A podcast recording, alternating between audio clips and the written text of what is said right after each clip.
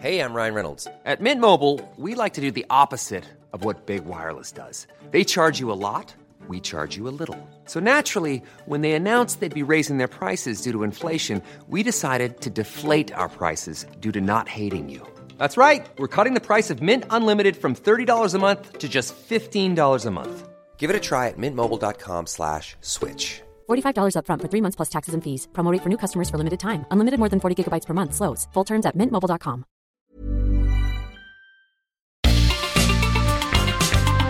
Heraldo Media Group presenta la información y el entretenimiento que usted necesita para estar enterado también en su descanso. Alejandro Sánchez y el informativo Heraldo fin de semana. Por el Heraldo Radio, con la H que sí suena y ahora también se escucha.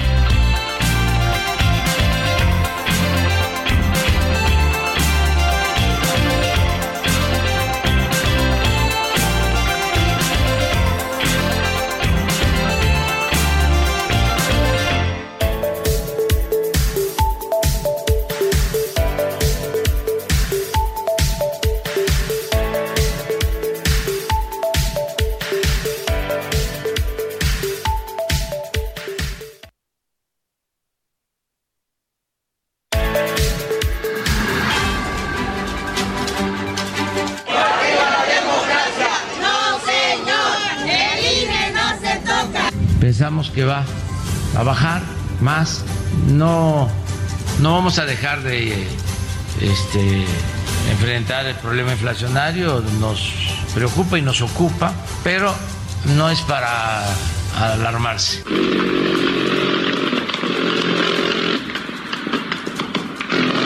En la marcha de la lealtad, López Obrador le está siendo leal a sus corcholatas, pero no le está siendo leal al pueblo de México. Ha relegado el día de hoy al poder legislativo y al poder judicial.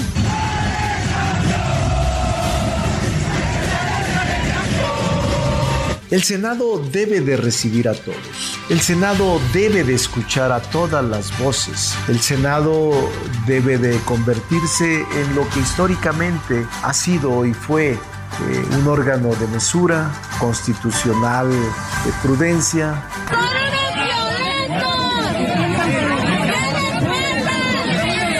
Yo le pedí directamente a Estela Damián que la buscara, eh, más allá, por supuesto, de lo que ella en su derecho quiera hacer eh, en términos jurídicos con algún abogado. Sé que presentó también eh, ante la Comisión de Derechos Humanos.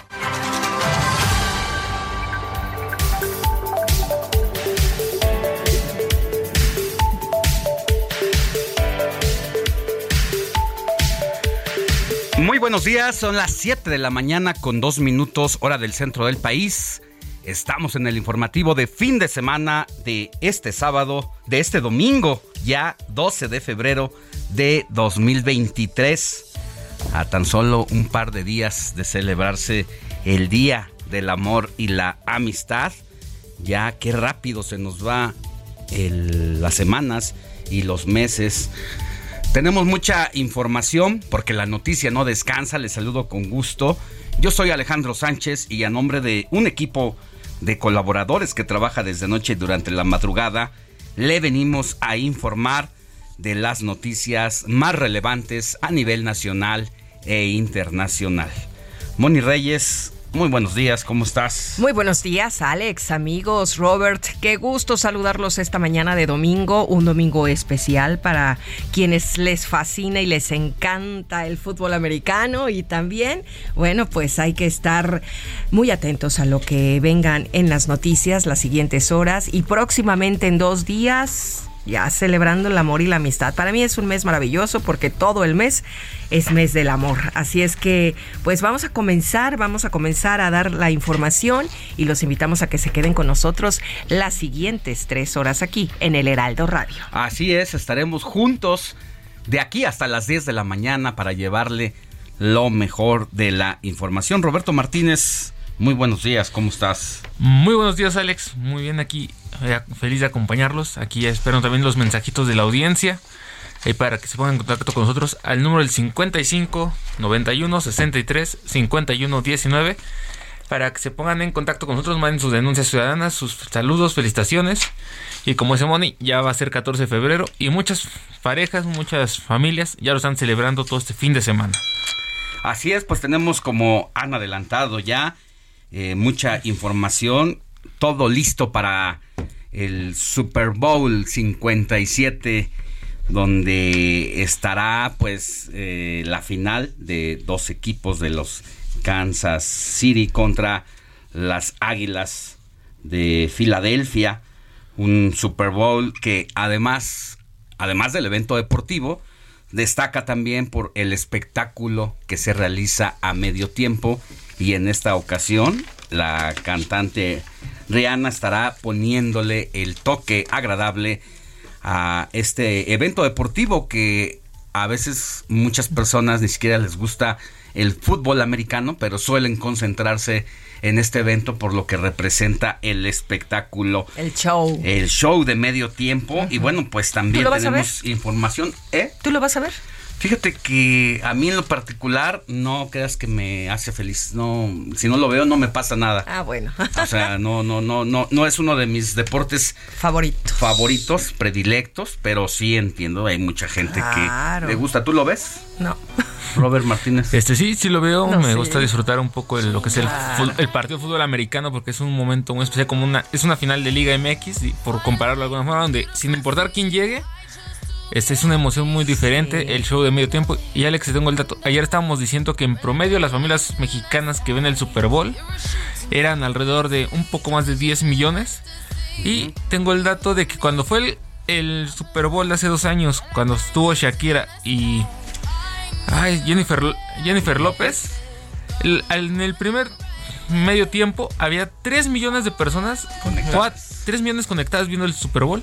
Para el momento del, medio tiempo se subieron a 4.5 millones. O sea, el 50% de Todavía que estaba viendo el evento deportivo se conectó con sí, el por eso sería tal vez, ¿no? Tiempo. Que lo viera. En el show de medio tiempo subió la audiencia y ya para finalizar el partido todavía se volvió a, volvió a aumentar. Ah, claro. Pero el show de medio tiempo fue lo que hizo que la gente bueno, lo que llama la atención. Conectara más. Sí, bueno, pues es un gran espectáculo deportivo y, y pues que gane el mejor, como siempre digo. Sí, bueno, pues así con toda esta información y también en el transcurso del informativo de fin de semana le vamos a dar a conocer todo sobre la industria del consumidor en este 14 de febrero. Eh, ¿Qué crees, Moni Reyes, que sea lo que más se vende estos días? Chocolates y flores. Esos son tus, Eso es lo que yo creo, sí, claro. Sí. Bueno, pues aquí en mis manos tengo precisamente un estudio del comportamiento del consumidor en el Día del Amor y la Amistad. Y es un estudio comparativo del 2022 respecto al 2023. Y aquí tenemos todas las preferencias de lo que las personas están dispuestas a comprar a gastar, pero te lo voy a decir más adelante. Ah, bueno, me quedo con la expectativa. ¿Eh? Y por el otro lado también tenemos una información muy destacada en torno a uno de los enemigos más peligrosos que pueden tener las familias mexicanas y que está en su alacena de todos los días. Sí, me imagino. Todas las hay una alta tasa de defunciones por el consumo cotidiano de ese producto del que casi nadie habla. Y, que lo tenemos. Y que lo tenemos todos los días en nuestra alacena. Vamos a hablar también de ese tema y por fortuna la Cámara de Diputados acaba de aprobar una ley que hace que pues se trate de inhibir, pero sobre todo también que se alerte a las personas de los riesgos que representa el consumo desmedido de ese producto. Pues ahí está interesante la invitación para que se queden con nosotros, mi querido Alex. Mucha información y datitos que no saben los amigos y que les vamos a platicar. Y que nos escriban, por favor, a el WhatsApp 55 91 63 51 19. Escríbanos, díganos en esta eh, en este en esta fecha del 14 de febrero usted qué es lo que suele regalar más, en qué gasta su dinero para obsequiarle, ya sea al novio, a la novia, a la esposa, al esposo, a los amigos, las amistades. Porque pues siempre hay que tener algunos detallitos por ahí. Siempre es bueno dar detallitos y recibir Y recibirlos, ¿no? También. Así que por favor, escríbanos y díganos qué es lo que usted más, más, dice más. Dice aquí tu productor. ¿Qué dice el productor Héctor Veira? Que detallotes también. Detalle. bueno, es lo que él quisiera. Él quisiera, pero pues le vamos a dar un detallito al ratito. bueno, está bien y así, así arrancamos con la información. Mire, le cuento que el presidente Andrés Manuel López Obrador impuso la condecoración de la Orden Mexicana del Águila Azteca en grado de collar al dictador de Cuba, Miguel Díaz Canel, e insistió en que Estados Unidos debe levantar el bloqueo a la isla. Más adelante mi compañera Noemí Gutiérrez nos va a tener todos los detalles sobre este evento, que esta condecoración es una de las más altas distinciones que entrega el gobierno de México a un jefe de Estado de otro, otro país precisamente. Por su parte, el dictador cubano destacó la buena relación entre ambos países y recordó que tras el inicio de la pandemia de COVID-19, la isla envió especialistas médicos a territorio mexicano y también se convirtió en proveedor de material para la construcción del tren Maya. Habla Miguel Díaz Canel. Una cosa ha distinguido esta etapa en la relación bilateral entre México y Cuba hemos sido capaces de concretar programas y acciones de mutuo beneficio más allá de los vínculos tradicionales. En mayo de 2022, durante la visita del presidente Andrés Manuel López Obrador a Cuba, acordamos que ambos países podrían enviar especialistas para prestar servicios de salud pública en unidades o instituciones de salud de, nuestros respectivos, de nuestras respectivas naciones. Bueno, pues siempre, siempre que se reúnen ambos presidentes, Miguel Díaz Canel, el presidente cubano, siempre sale ganando. Le va muy bien juntarse con Andrés Manuel López Obrador, a quien también le ha pedido ya por adelantado un nuevo paquete, por llamarlo de esa forma, de médicos cubanos, porque el país está dispuesto a contratar especialistas, aunque en estos contratos, por ser Cuba una dictadura, el gobierno mexicano no le paga a cada uno de los médicos que llegan directamente de la isla, sino que todo lo que representa el salario de los médicos cubanos se le paga directamente al gobierno que dispone de los recursos de los médicos que llegan a nuestro país. Hasta el momento hay más de 600 médicos y el presidente López Obrador espera el nuevo envío de cuyo número no lo dijo precisamente, pero ya están las negociaciones en curso. Este domingo los precandidatos a la gubernatura del Estado de México y Coahuila cerrarán sus precampañas en busca de ganarse la confianza de sus compañeros de partido y el electorado. Más adelante tendremos los reportes en directo desde aquellas entidades con nuestros compañeros corresponsales. En más información, le cuento que el secretario de Relaciones Exteriores, Marcelo Ebrard, informó que el presidente López Obrador y el dictador de Cuba, Miguel A. Díaz Canel, trabajarán en una cumbre de países progresistas donde se tratarían temas como inflación, seguridad alimentaria, regulación sanitaria, entre otros asuntos. Así lo dijo Marcelo Ebrard. Todavía sería muy prematuro decir dónde va a ser, pero por los países progresistas de América Latina, Argentina, Brasil, Colombia, Cuba, em, Venezuela, Bolivia, Chile, Honduras. Entonces todavía no tengo la lista completa, idea es, hace muchos años que no había una confluencia, coincidencia, de países en posiciones eh, sociales avanzadas. Y bueno, la tragedia que viven los turcos a raíz del terremoto sucedido hace 10 días, pues sigue dando algunos milagros y es por eso que también el secretario de Relaciones Exteriores, exteriores ha dado a conocer que en la ciudad turca de Adiyaman, la delegación mexicana rescató a cuatro personas con vidas, entre ellos con vida, cuatro personas con vida, entre ellos una niña de ocho años. Esto pues ya, ya después de una semana del terremoto que sacudió a este país y a Siria. También le vamos a tener todos los detalles sobre los milagros que están sucediendo allá en Turquía.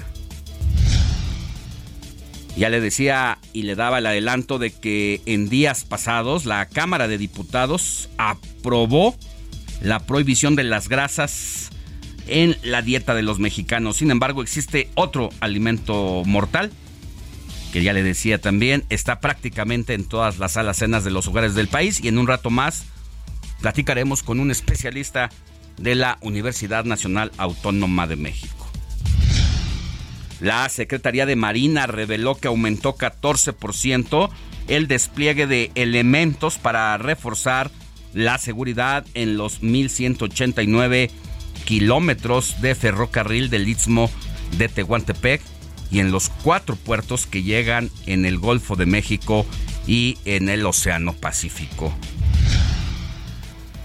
Con la posibilidad de que uno de los siete consejeros actuales pueda ocupar la presidencia del INE, la Junta de Coordinación Política de la Cámara de Diputados va a reanudar a partir del día de mañana el proceso de selección de los cuatro nuevos integrantes de este Consejo General y donde también se renovará la presidencia que deja libre y que llegará a su fin por parte de Lorenzo Córdoba. La jefa de gobierno de la Ciudad de México, Claudia Sheinbaum, supervisó este sábado el tramo de la estación Candelaria de la línea 1 del metro, donde está por iniciar la colocación de cableado de tracción que servirá para abastecer de energía a las vías de esta línea del sistema de transporte colectivo, el metro.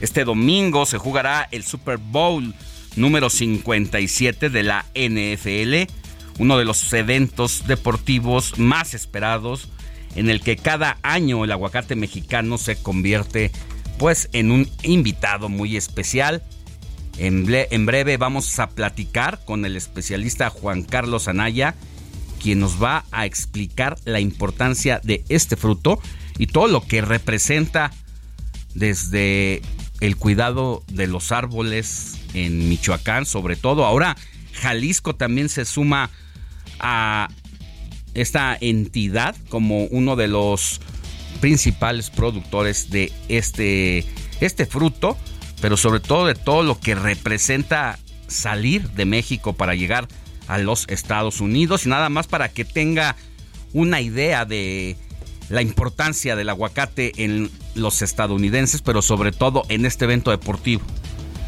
El consumo en un solo día representa algo así como un estadio azteca lleno, repleto de aguacates. Imagínense el consumo desmedido, sobre todo en guacamole con los totopitos.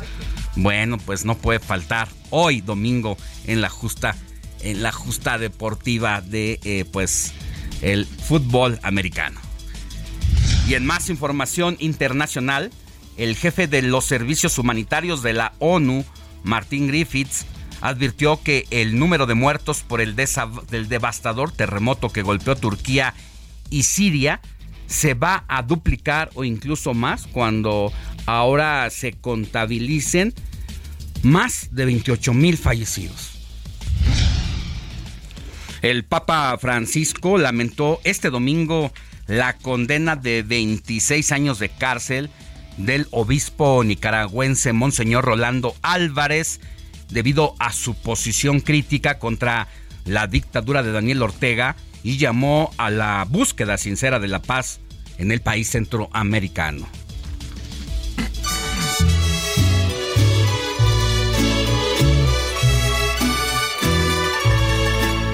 Estas son las mañanitas que cantaba el rey David A las muchachas bonitas se las cantamos aquí.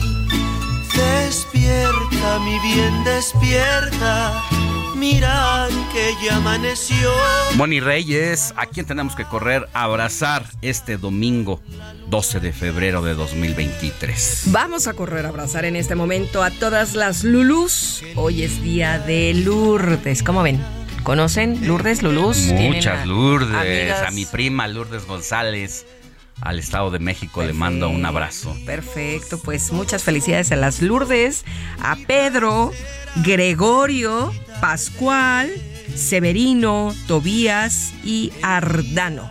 Ardano. Así es que a todos ellos, muchísimas, pero muchísimas felicidades. Vamos a conocer la historia de Nuestra Señora de Lourdes.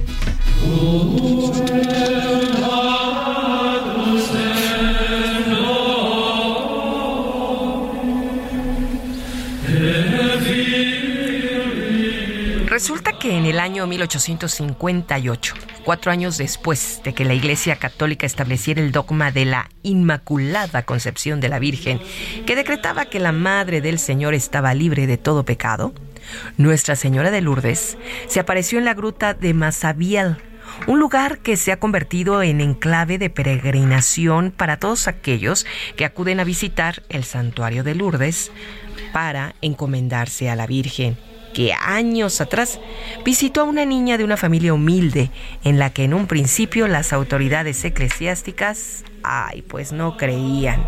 Se cuenta que hasta en 18 ocasiones la Virgen visitó a Bernadette para asegurarse que se llevaría a cabo una capilla en su honor a la que los cristianos acudían en procesión. La cueva en la que se presentó Nuestra Señora de Lourdes se prepara cada invierno para la temporada de peregrinaciones, durante la que se organizan congresos a los que pueden acudir los fieles. Entre los gestos que tradicionalmente realizan los peregrinos ante los pies de María en la gruta de Massabiag, esto es en Francia, se suelen encender velas, coger agua bendita de la fuente, para lo que suelen formar grandes colas o filas. Ya estoy como el diccionario. ¿Es cola o fila? ¿Verdad? Esta es la historia de Nuestra Señora de Lourdes. Bueno, pues un abrazo a todas las Lourdes, también a Lourdes Chavarría, allá a, hasta Tláhuac, alguna otra Lourdes. Lourdes Álvarez, una compañera reportera. Ay, la conozco, es mi amiguita, claro. Felicidades, mi querida Lourdes. Y bueno, pues a todas las Lulús, a los Pedros. Sí, Yo Pedro tengo un amigo Telles. Pedro allá en, en Morelos. Pedrito, abrazo te hasta mando allá. un abrazo. A Gregorio, tengo un amigo que es ingeniero de audio de un estudio mm, particular. También mi querido Goyo, felicidades. A Pascual. A Robert, ¿no tienes amigos con estos nombres? Pascual, Es- Severino, Tobías, Pedro, Ardano. Ardano, yo creo que tengo como dos, tres ¿Sí? amigos, Ah, ¿eh? bueno. la verdad. Un saludo. Ardano, ¿de qué? ¿Te estás burlando de mí o qué? A ver. Eh, no, no, no. Ay, qué barbaridad. Se está tomando el pelo, el querido Robert. Ay, por- a ver, ve, que Todos los venga demás no, este- pero Ardano sí. una- dice el productor que se le antoja una lulú bien fría de grosella. Ay, las Lulú. Las de grosella. Famoso refresco rojo. Sí, Eso es sí, todo, sí, pues sí, ¿no? Se antoja con un rico menudo de desayuno. Bueno, pues allí están los santorales del día de hoy. Un abrazo fuerte. Seguramente sí hay radioescuchas con esos nombres. Sí. Y bueno, pues un abrazo bien cálido y fraterno desde el informativo de fin de semana. Con todo cariño para todos ustedes, estas mañanitas también para quienes estén cumpliendo años. Yo tengo a mi amiga Pilar Cabello Rangel que hoy cumple años y le mandamos un abrazo, abrazo hasta Villacuapa. Ah, bueno, Ella aquí, nos aquí en cerca, en el sur de la Ciudad de. México, un abrazo. Mira, en la Ciudad de México y el Valle de México, pues nos escuchan por el 98.5, en Guadalajara por el 100.3, Monterrey 99.7, Istmo de Tehuantepec por el 106.5, en La Laguna por el 104.3, Oaxaca por el 97.7, Tampico por el 92.5, Tuxtla Gutiérrez, allá en Chiapas, 88.3, Chilpancingo Guerrero, por el 94.7, Yucatán, por el 96.9 y también estamos más allá de las fronteras a través de qué frecuencias en los Estados Unidos, mi querida Moni. A través del 91.7 en McAllen y del 93.5 en Brownsville. Y quiero decirles, amigos, que hoy es Día Mundial contra el Uso de Niños Soldado. Después platicamos. Ah, platicamos de eso al volver de esta pausa. Todas las flores y en la pila del bautismo cantaron los ruiseñores. Ya viene amaneciendo. La noticia no descansa. Usted necesita estar bien informado también el fin de semana. Esto es Informativo El Heraldo Fin de Semana. Regresamos.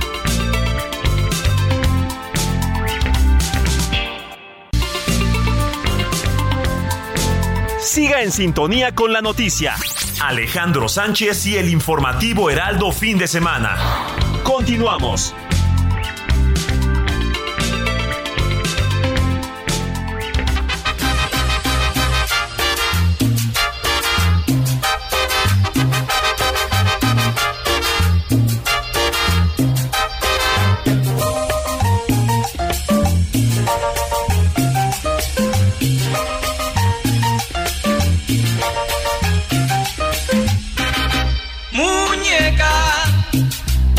Tan esquiva, muñeca? Muñeca, ¿por qué es que te portas así? Muñeca, ¿por qué eres tan esquiva, muñeca? Muñeca, ¿por qué es que te portas así? Esquiva, esquiva, esquiva, esquiva. Ayer me dijiste que mañana, que pasado, que pasado. Y así se va toda la semana. Y yo esperando, esperando. No sé por qué tú te portas tan esquiva. ¿Por qué? ¿Por qué tú te portas tan 7 de la mañana con 31 minutos, hora del centro del país. Estamos ya de regreso en el informativo de fin de semana y así nos recibe Héctor Alejandro Mie- Me- Vieira. Vieira. Alex? es que ¿Qué iba, como ¿No a toser. Iba Ah. como a toser. Te andaba ganando ahí un poquito la... El gallín. Sí, exactamente. Es que sabes que has agregado el Alejandro. Ajá. Eh, Estás claro, somos Alejandro ya. Como que sí. Alejandro Vieira. Ya, ya le agregas el Pero Alejandro. ¿Sabes qué? ¿no? Ahora que le, ha- Al de- le he agregado el nombre de Héctor Alejandro a Alejandro a Héctor, a que así Vieira, se llama, Al señor Vieira. al señor. Vieira, sí me han preguntado por Héctor Alejandro Vieira. Ya decía que la vez pasada mi hermana, pero también hay otras personas que dicen, ay, Héctor Alejandro Vieira, que ¿por qué sabe tanto de música? Ah, bueno, porque le gusta la música. Ahí nos defendemos. Ahí va almacenando año con año información a su CPU personal, así que hay un amplio repertorio y por eso nos recibes en estas efemérides de el domingo 12 de febrero con esta canción, una salsa rica. Exactamente, mi querido Alex Es- Moni, Robert, amigos del auditorio, buen día. De hecho, hay la disyuntiva. Unos dicen que es salsa, aunque en realidad es cumbia. Es cumbia, ¿no? Esta etapa dorada de la cumbia eh, que se vivió a finales de la década de los 70 y a principios de los 80 y que nos trajo grandes éxitos y por eso como ya es tradición Alex Moni aquí en el informativo fin de semana pues empezamos con este saborcito con este ritmo latino y por eso escogemos este tema titulado Muñeca Esquiva que es interpretado por el cantante colombiano Napoleón Mercado y el grupo Los Rivales. ¿Y por qué lo escogimos, Alex? Porque precisamente se estrenó en febrero de 1983, es decir, está cumpliendo 40 años ya esta canción en una época en la que tuvimos grandes éxitos, lo comentábamos aquí con el buen Ulises eh, atrás del vídeo en el corte, eh, canciones como seguramente te acuerdas, Bella Belluda Belludita, Ojitos Mentirosos, Pedacito de mi vida, eh, La Carmenza. Que bueno, esa canción de La Carmenza ya es una versión todavía más viejita, la original es de los 50, pero que bueno, se relanzó como cumbia. Carmenza, ¿cómo va? te quiero, Carmenza del alma. Carmenza, algo así. Bonita, Exactamente, mi Moni. Entonces, por eso empezamos precisamente, Alex. Y pues qué mejor manera de empezar el domingo bailando de muy buen humor y pues ahora sí que compartiendo con todos ustedes esta selección musical. Y bueno, más adelante vamos a tener ahí algunas sorpresitas. Muy bien, mi querido Héctor Alejandro, muchas gracias y ahora te escuchamos. Por lo pronto nos quedamos con esta cumbia, como dices, de Muñeca Esquiva en su 40 aniversario. Así es, Alex. Seguimos pendientes y nos escuchamos en un ratito más. Esquiva, esquiva, esquiva, esquiva. Si el mes pasa y no te decides, presiento que será mi desengaño.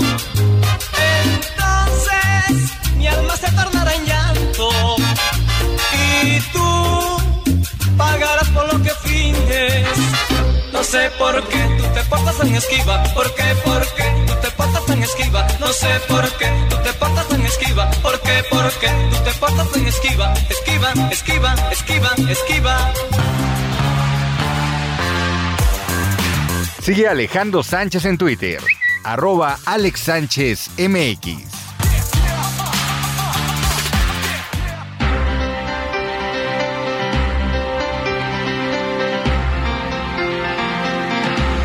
7 de la mañana con 35 minutos hora del centro del país. Vámonos a la información y vamos a hacer un recorrido por los estados, empezando allá en Campeche, donde eh, pues estuvo reunido el presidente de la República, Andrés Manuel López Obrador, con su homólogo de Cuba, Miguel Díaz Canel, en el que hubo compromisos, hubo acuerdos pero también hay más información y Guillermo Officer, nuestro corresponsal, tiene más detalles. Adelante, Guillermo, buen día.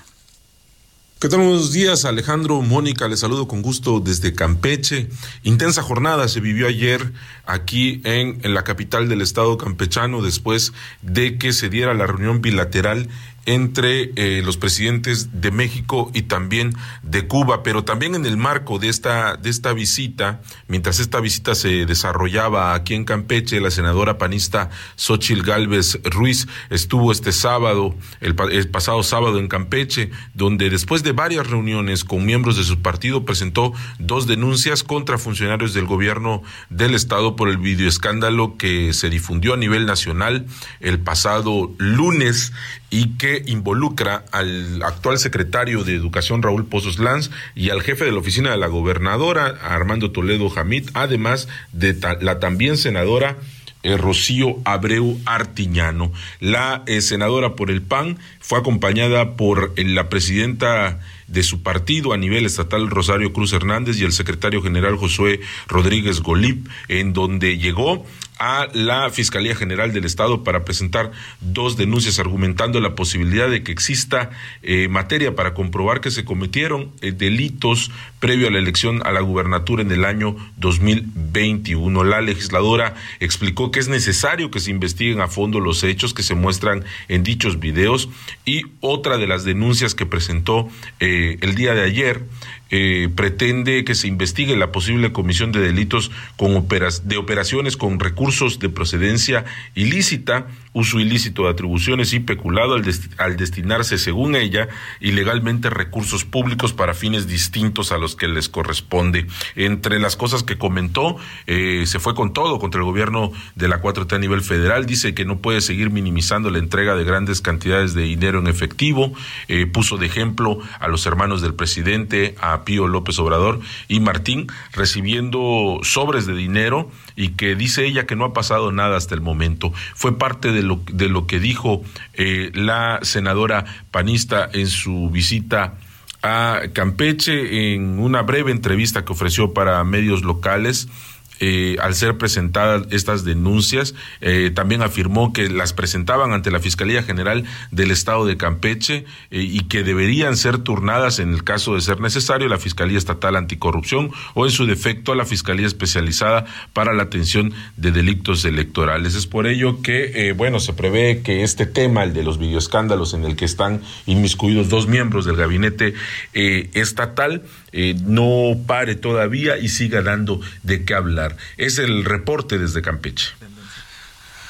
Muchas gracias, Guillermo Officer. Bueno, pues ahí está la senadora del PAN calentando este tema. No quiere la oposición desaprovechar la oportunidad de lo que ha sido, pues, Laida Sansores para la oposición. Una espía que se ha dedicado más que a gobernar, se le conoce y por sus logros en lo que va de la administración de Campeche, pues se ha destacado más por las revelaciones que ha hecho y que ha puesto en aprietos por eh, que ha exhibido la corrupción de Alejandro Moreno, presidente nacional del PRI, pero el que se lleva se aguanta, dicen, y ahora una serie de videos que muestran a tres funcionarios del partido de Morena recibiendo varios fajos de billetes en las oficinas del Palacio de Gobierno de Campeche en junio de 2021,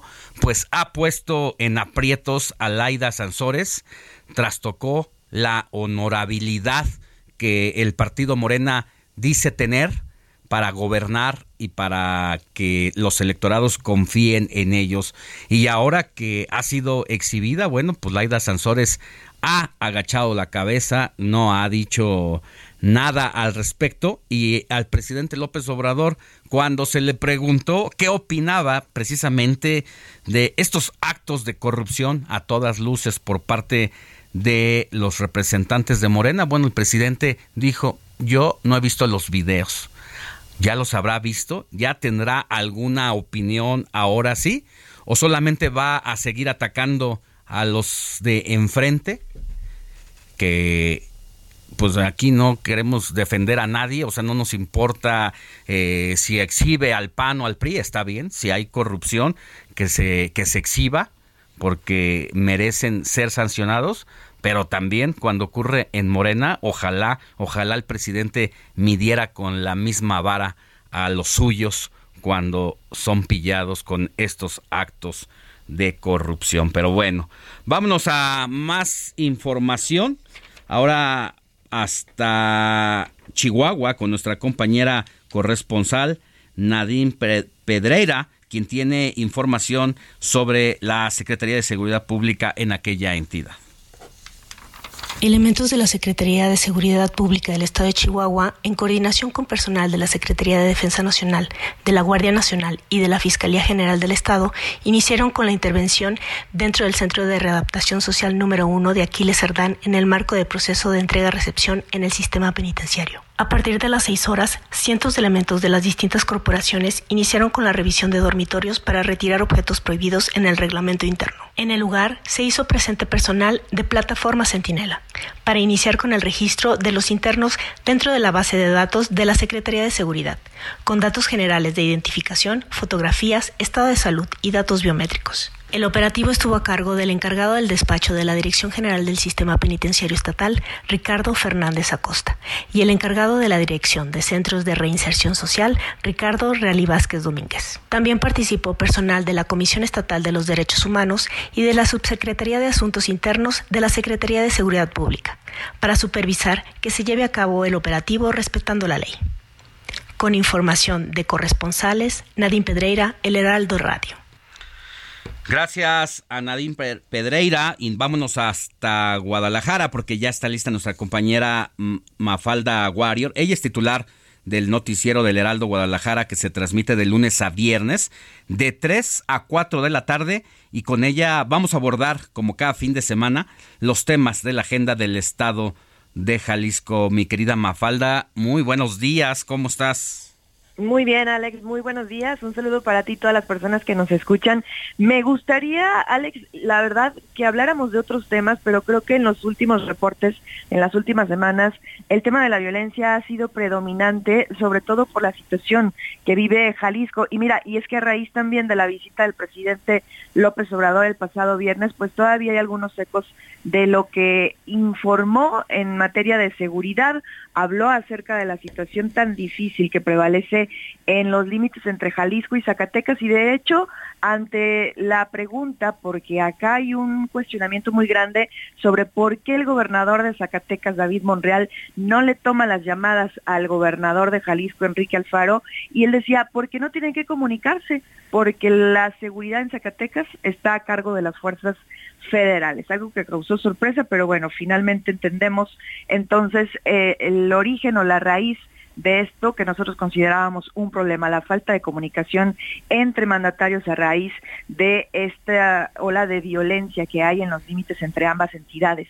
Y bueno, como ya les decía la semana pasada, Alex, también la violencia de género, la violencia machista continúa dando de qué hablar en nuestro estado. No solamente fue el intento de, o los dos intentos de feminicidio de los cuales les hablé la semana pasada, sino que han seguido ocurriendo ataques en contra de mujeres y por otro lado, no se diga también el descubrimiento de fosas clandestinas, en donde Jalisco ocupa los primeros lugares a nivel nacional. Entonces, la violencia desafortunadamente sigue siendo un tema dentro de la agenda del que estamos hablando recientemente. Y bueno, pues finalmente también ya los herbores eh, político-electorales están a la orden del día, pues esta semana se habló mucho de un supuesto destape que habría hecho el líder nacional de Movimiento Ciudadano, Dante Delgado, del senador por Jalisco, Clemente Castañeda, a quien consideró como un hombre de Estado para Jalisco y eso ya movió algunas aguas por acá, sobre todo en los pasillos del Ayuntamiento de Guadalajara, donde sabemos el alcalde Pablo Lemos pues está más que puesto ya para ser el candidato a la gubernatura en 2024 por Movimiento Ciudadano. Entonces, esos son eh, temas de los que se habla acá en Jalisco y de los que seguramente seguiremos hablando en los próximos días, Alex. A ver, eh, tocante al tema de la violencia, efectivamente quisiéramos que esta situación pues estuviera superando, que no tuviéramos más notas relacionadas a la violencia de género, pero ante los números, los casos que se dan y la indolencia del gobierno de Enrique Alfaro Ramírez, pues hace que se opine cada vez más al respecto y que se diga pues qué está pasando allá, porque además prácticamente él está diciendo que pues, es un tema de particulares y que pues prácticamente él ha hecho lo que ha podido y que pues también es un asunto de las familias y de las parejas, sí, pero si no hay mano dura contra los agresores, como ha ocurrido y si te vas de vacaciones en medio de las altas olas de la violencia, pues entonces ¿para qué te vendiste como gobernador y para qué te queremos como gobernador? Ese es el problema, mi querida Mafalda. Totalmente de acuerdo, Alex. Estas declaraciones, incluso a las que haces referencia, han provocado que organismos no solamente locales organismos civiles, sino también internacionales como Amnistía Internacional, haya hecho ya un llamado al gobernador para que se enfoque también en labores de prevención de la violencia, de erradicación de la violencia, y no solamente, como él decía, está haciendo lo que le toca deteniendo a los presuntos homicidas o agresores de mujeres, eh, porque en eso limitó la, la situación que se está viviendo acá en Jalisco o en el área metropolitana de Guadalajara, en decir que ya los feminicidas o presuntos responsables están detenidos, cuando tenemos que hablar de políticas públicas que se orienten a la prevención y él bien lo sabe porque hay activas dos alertas de violencia de género, tanto una local como la nacional, y estas alertas de violencia precisamente tienen que ver con eso, con acciones de prevención que pues no hemos visto cuáles son las que están prendiendo el gobierno del estado.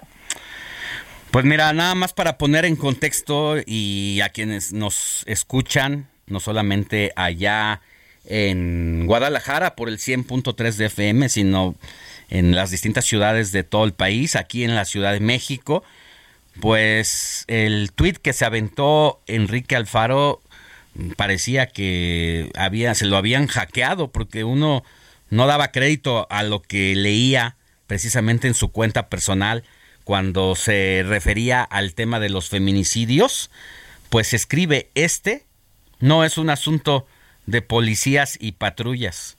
El gobierno no puede estar dentro de los hogares o intervenir en las relaciones personales de nadie.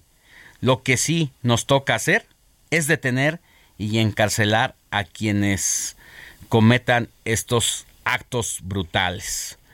Híjole, eh, se nos se me cae la quijada cuando leo esto porque no lo puedo creer sobre todo cuando hay casos emblemáticos que han sucedido en su administración y lo hemos comentado aquí, como el caso de una mujer que en el 2019 acudió a tocarle la puerta al gobernador porque ya se había acercado ante la autoridad correspondiente advirtiéndole de su expareja, de su agresor, y lo único que encontró ahí fue que no la escucharan y ahí mismo en las narices de Alfaro fue ejecutada precisamente esta persona.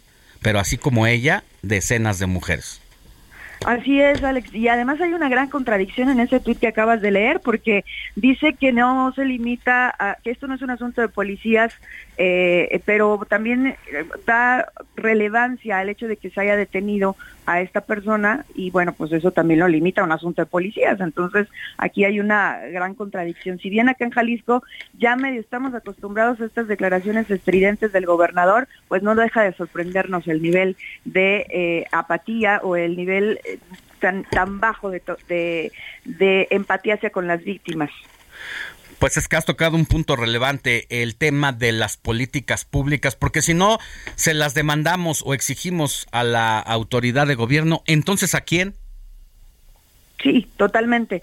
Y ya lo decías tú, si no están preparados, si no están listos para asumir esta responsabilidad tan grande que enfrentan de la violencia que va creciendo, pues entonces para qué se aventaban al ruedo, ¿no? Así es. Gracias, querida Mafalda Warrior. Te escuchamos de lunes a viernes, de 3 a 4 de la tarde, allá en el Heraldo Guadalajara. Que tengas buen día. Igualmente para ustedes, un abrazo.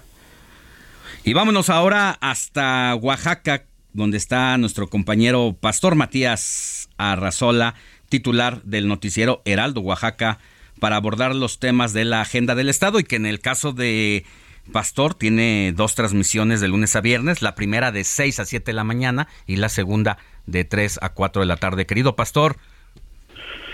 ¿Qué tal Alex? Muy buenos días, amigos de Heraldo de fin de semana. Les saludo con todo gusto desde la ciudad de Oaxaca. Temas importantes que se hablaron y se tocaron en esta semana y hablando de violencia, vaya situación la que se vivió en la región Triqui, allá en eh, exactamente donde pues cuando están en estas negociaciones de paz, mataron a tres personas, entre ellos dos mujeres, que fueron emboscados en un vehículo, y esto pues sabrás que de fondo pues lo que generó una gran movilización, levantaron la mesa de diálogo que se tenía hasta el momento, se volvió la movilización este durante la semana con la advertencia de que bueno pues se instalarían en plantón permanente hasta que se eh, dé justicia sobre todo de la muerte de esas tres personas, hay una más lesionada.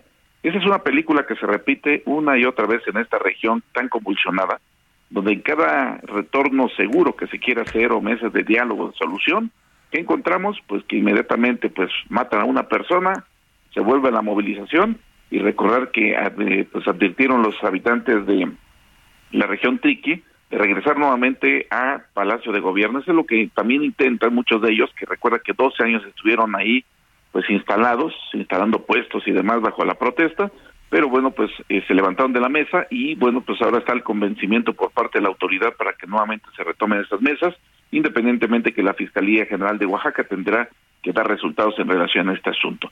Ese es un punto.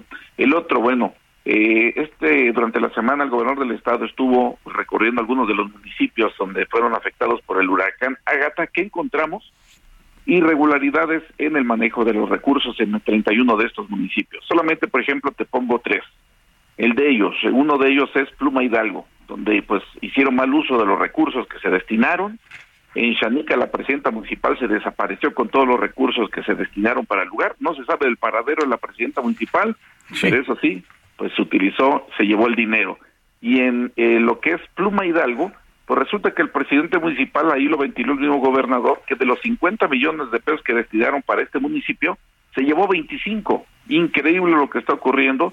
Y dijo, esto solamente es en los desaseos que se encuentran en tres municipios, falta recorrer los 31 porque rendirá una cuenta eh, pues eh, general de cómo se encuentra toda esta situación, pero todo mundo hizo su gusto con la desgracia de muchas personas que se vieron afectados. Fueron 31 municipios los que se vieron dañados por este huracán, pero todo mundo pues aprovechó pues para meterle la mano al cajón y se llevaron recursos y algunos de estos presidentes municipales están en capilla porque se abrieron ya las investigaciones sobre No, no, no, pero esto ya es inédito, o sea, una alcaldesa que tenía que atender a los damnificados con recursos públicos, recibió el dinero y como bandida literal huyó con el botín. ¡Qué barbaridad! Sí, ahorita se ¿Cómo se llama? Porque, pues, eh, la presidenta municipal, que es eh, Juan Hernández, que bueno, pues hasta el momento eh, han tenido, bueno, hasta el momento de buscar a esta persona, pero también el asunto, imagínate, un presidente municipal también donde de los 50 millones se lleva 25, increíble lo que está sucediendo en estos momentos. Vamos a poner aquí en las redes sociales se busca a Juana Hernández. Gracias, querido pastor. Nos gana la guillotina, pero te agradecemos mucho el reporte y por favor no sueltes ese caso. Muy bien, pues le damos seguimiento con mucho gusto, Alex. Que tengas buen día. Yo voy a ir a una pausa y al regresar le tengo una mala noticia. Una eh, cuadrilla de perritos rescatistas en Turquía hay un, un deceso.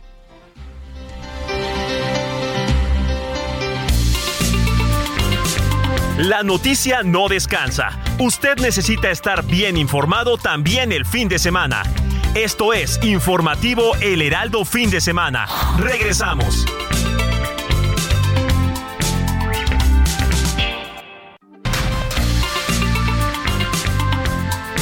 Siga en sintonía con la noticia. Alejandro Sánchez y el informativo Heraldo fin de semana. Continuamos.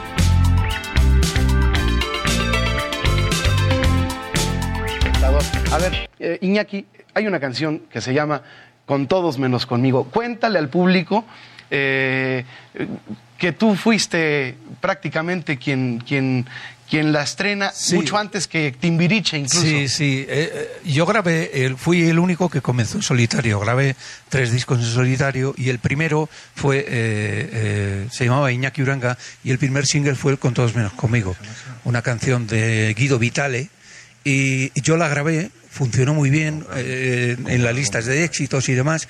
Y al de un tiempo me llamó Oscar Gómez, un productor que había producido también al consorcio, me dijo, oye, ¿vais a presentar esta canción en México? Y yo llamé a la compañía de discos y la compañía de discos me dijo que no. Y pasaron los meses y me llama alguien y me dice, oye, que has vendido 600.000 copias en, en México. Y llamo a la compañía y me dice, no, no, no ha sido tú, ha sido Timbiriche. Pero, Pero sí es verdad que el, que el primero que la estrenó... Tal vez si tú no lo hubieras grabado, ni siquiera se hubieran fijado en la canción. Pues igual no sabía. No, realmente salió de... Te gusta ir y pasas de mí, te olvidas de mí, te lo montas bien con todos menos conmigo. Tus ojos son dos verdes bofetadas y los miro yo. Me gritan que no, que andas por ahí, con todos menos conmigo.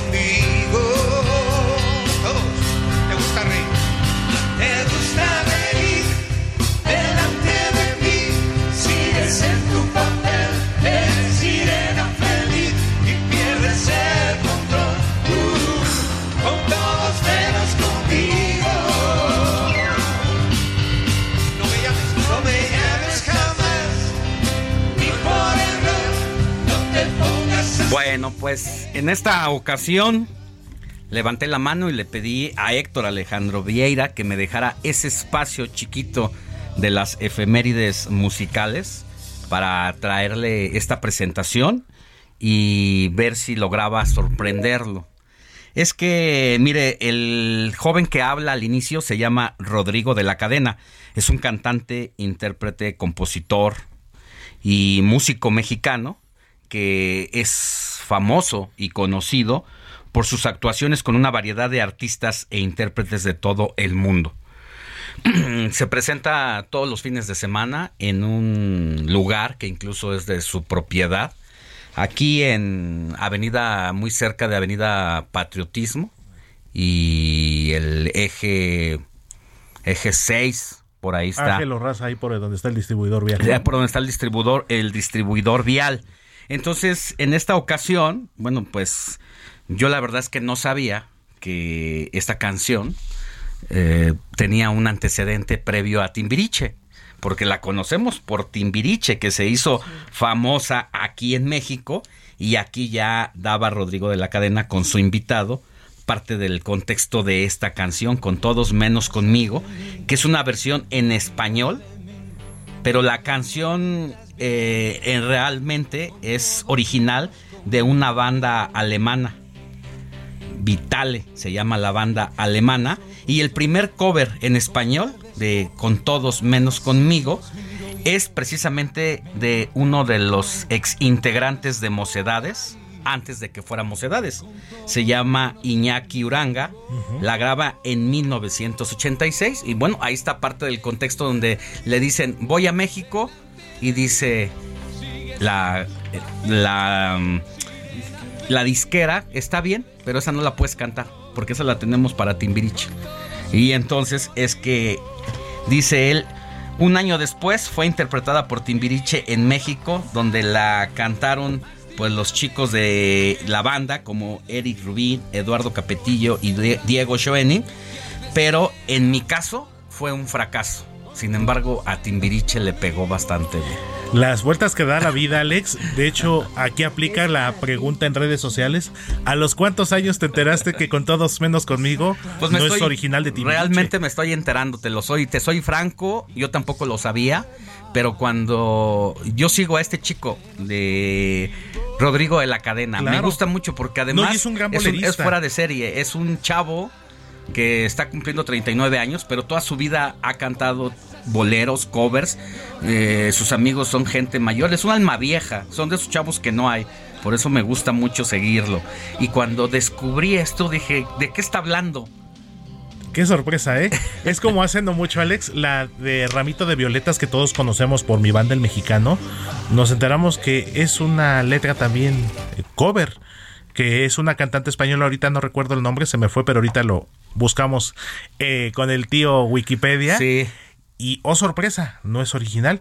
Y ahorita en el caso que tú comentas, Alex Moni, de Con Todos Menos Conmigo, yo tenía la idea de que de entrada, esa versión de Timbiriche forma parte del disco titulado Timbiriche 7, que pues precisamente se estrenó en 1987. La mayoría de esas letras yo tenía la idea de que eran composiciones de Guillermo Memo Méndez Guiú, que era prácticamente el compositor de cabecera de Timbiriche, pero ahorita me estoy llevando la sorpresa y grata sorpresa y mira quién nos lo iba a venir a revelar, el buen Rodrigo de la cadena, a quien tuve por cierto la oportunidad, digo, aparte ha salido en programas de televisión eh, y tuvo durante varios años su programa íntimamente bolero allá en Radio 13, en el AM, sí, sí, sí. hace 10 años aproximadamente. Fíjate, incluso todavía tenía, coincidí con no él. tenía ni 30 años cuando ya estaba súper metido en este mundo del bolero. Un chavo de 20 años metido en estos asuntos. La verdad es que es de admirarse por la manera además en que interpreta, en que toca, en que canta, porque es muy completo. Exactamente. De hecho, ahorita que lo comentas, ¿qué les parece que nuestros amigos del público nos manden algunas sugerencias, alguna versión? A lo mejor nos Des llevamos más De sorpresas. descubrir cosas como esta. Ya te tengo con el tío Wikipedia. eh, ¿Quién es la cantante original del Ramito de Violetas? Se llama Cecilia y es una cantautora española y la publicó en el año de 1974. Ramito de Violetas y la venimos a conocer 20 años, después, después, exactamente en el con 94. mi banda El Mexicano y que vaya que es una gran historia por lo que cuenta, ¿no? Eh, una persona que se iba al trabajo y que cada que se iba le mandaba flores A la esposa. esposa y la esposa pensaba que era un ah, no, secreto. era un amor secreto y hubo sorpresa cuando se entera después de mucho tiempo que es el, propio, esposo el que la conquista con flores. Wow, nada sin más. decirle que es él. Pero así también me llevé la sorpresa con todos menos conmigo del cantante Iñaki, ex integrante de Mocedades, que él fue el que la castellanizó, porque pues se cantó en- originalmente en alemán, pero la castellanizó y así así sonaba con el querido Iñaki. Tú tienes la ah, no, mi querido.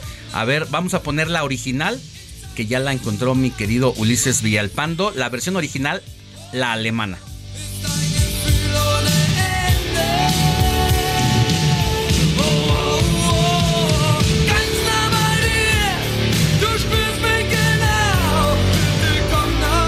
Muy parecida, pero.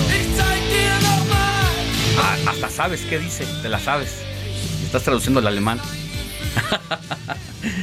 Y, y eso que de alemán yo solamente sabía decir du hast. Pero pues ya aprendí algo nuevo. Oye, bueno, pues esa es la versión original alemana y escuchemos a Iñaki cuando la saca por primera vez.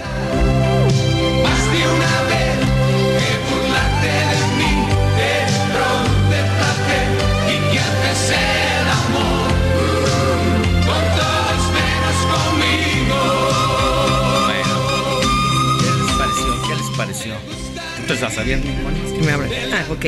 Que si tú no sabes la historia de la que está platicando ahorita Héctor y tú, y escuchas a Iñaki, podría parecer que Iñaki la está cantando después de que De fue un alemana. éxito con, con, con Ah, ok, ya, ya te ¿no? entendí. O sí. sea, no, la alemana se oye Sí, sí, sí, sí. me Ya encanta. te entendí. Sí, que parecía que, Que si ahorita- Iñaki se la está fusilando a Timbiriche. Sí, que está dentro de su repertorio Sí. para presentarte en algún show allá en Ajá. España, etcétera, pues la está copiando como mucho cover, ¿no? Sí, que claro. hacen muchos eh, cantantes. Podría parecer así, pero en realidad fue él quien Bueno. primero, ¿no? Bueno, la verdad es que me. Fue una grata sorpresa, Sorpresa, también para mí. La descubrí esta semana. Y como para mí fue así que me dejó con la boca abierta, dije, Hay que platicarlo vamos a platicarlo y vamos a platicarlo con el amigo Héctor Alejandro Vieira Y con para ver para ver cómo anda general. y con Moni Reyes y Con el el público. público. Y sobre todo esas, dársela a conocer claro. al público. Exactamente. Para que la tengas en tu wiki. En el Wiki- No, ya ahorita ya la tengo, ya, ya, ya tomamos Ah, nota, ya está. ok. Ya está guardado en C. Ya. El disco duro ya está. Y ahorita precisamente eh, un poquito con el desbloqueo de recuerdos. La próxima semana, un cantante mexicano solo grabó en su carrera una canción con mariachi.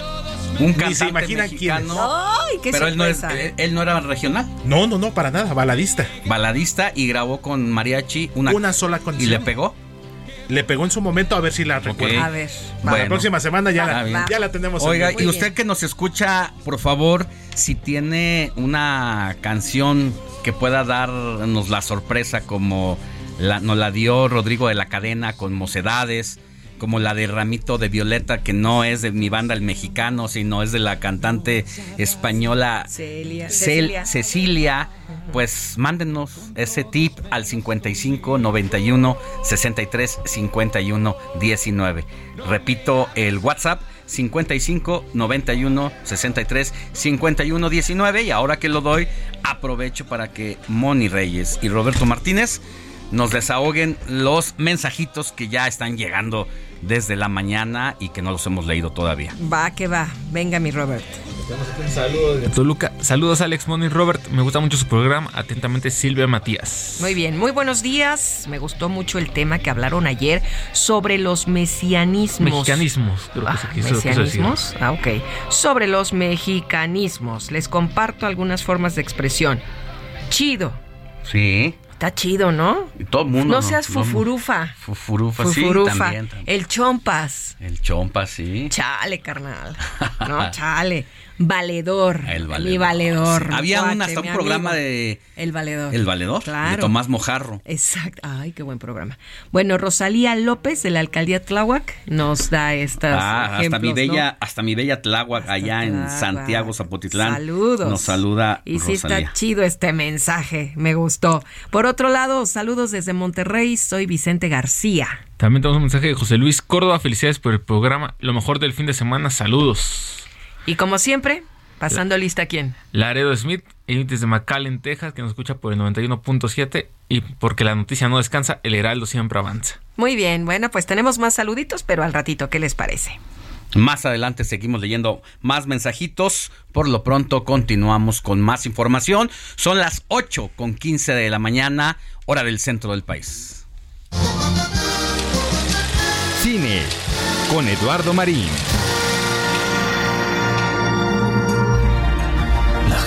Es increíble. Sé que estas normas pueden parecer restrictivas, pero recordad que el objetivo de este curso es que aprendáis a redactar con claridad y convicción. Y recordad, pensad en la veracidad de vuestros argumentos. Eres una persona maravillosa, Ellie. No podría soñar con una hija mejor que tú. ¿Qué? ¿Ahora vas a hacer de padre? ¿Quién iba a querer que yo formara parte de su vida? Mi querido Eduardo Marín, muy buenos días. Es un gusto saludarte. Hablemos de cine y cuéntanos ahora qué historia nos traes como recomendación para este fin de semana. Pues Alex, muy buenos días, saludos a toda la audiencia. Pues fíjate que hoy vamos a platicar, a recomendar ampliamente esta película que se acaba de estrenar este fin de semana en salas de cine, que es La ballena, que es toda una experiencia de vida. Es la historia de un hombre excesivamente obeso con una grave condición de salud que busca el reencuentro con su hija, su hija adolescente, a la que no ha visto en casi 20 años. Y bueno, la trama va adquiriendo sentido, todo se va armando como un rompecabezas. Y sí, es un relato duro, crudo, eh, no solo por lo grotesco que puede resultar el hombre en su estado físico, pero sobre todo por la dureza de la convivencia, de la relación con su hija en los diálogos filosos pero realistas. Es un relato sin complacencias y, y que transcurre eh, pues, en un solo departamento, todo está filmado en un solo departamento, pero en todo momento nos atrapa, toca nuestras fibras sensibles, porque tiene un enfoque profundamente humano y bueno, es un testimonio de la relación padre-hija, un testimonio a fondo de relaciones humanas. Y bueno, la película vale y vale mucho, sin duda, precisamente por ese lado humano. Y a ese hombre, al personaje principal de aspecto desagradable, obsesivo en su negativa de recibir atención médica, pues lo vamos entendiendo, comprendiendo, nos va resultando entrañable. Es un relato emotivo que nos conmueve, que no ofrece, eso sí, concesiones, porque es el retrato de la vida misma. Eh, y la dirección, Alex, es del, del audaz, del rabiosamente anticonvencional director Darren Aronofsky, que el mismo realizador de la sorprendente El Cisne Negro, y quien luego tropezó con Noé y más aún con Madre, que era un alucine total, pero que ahora, cinco años después, regresa con esta película eh, que es impactante, pero que es brillante, sensible, emotiva, La ballena. Y Alex, para finalizar, pues eh, tenemos que destacar de manera muy particular la actuación, la excelente actuación de Brendan Fraser, de 54 años, famoso hace eh, 24 años por La momia, y que tras varios años de estar en capa caída, nos ofrece ahora una interpretación verdaderamente deslumbrante que merece sin duda ganar el Oscar de Mejor Actor Estelar y por mucho, una actuación verdaderamente soberbia de Brendan Fraser y la película, repito, es dura, es cruda, pero es muy humana, eh, nos atrapa, es una gran película para ver, estreno en salas de cine, La ballena.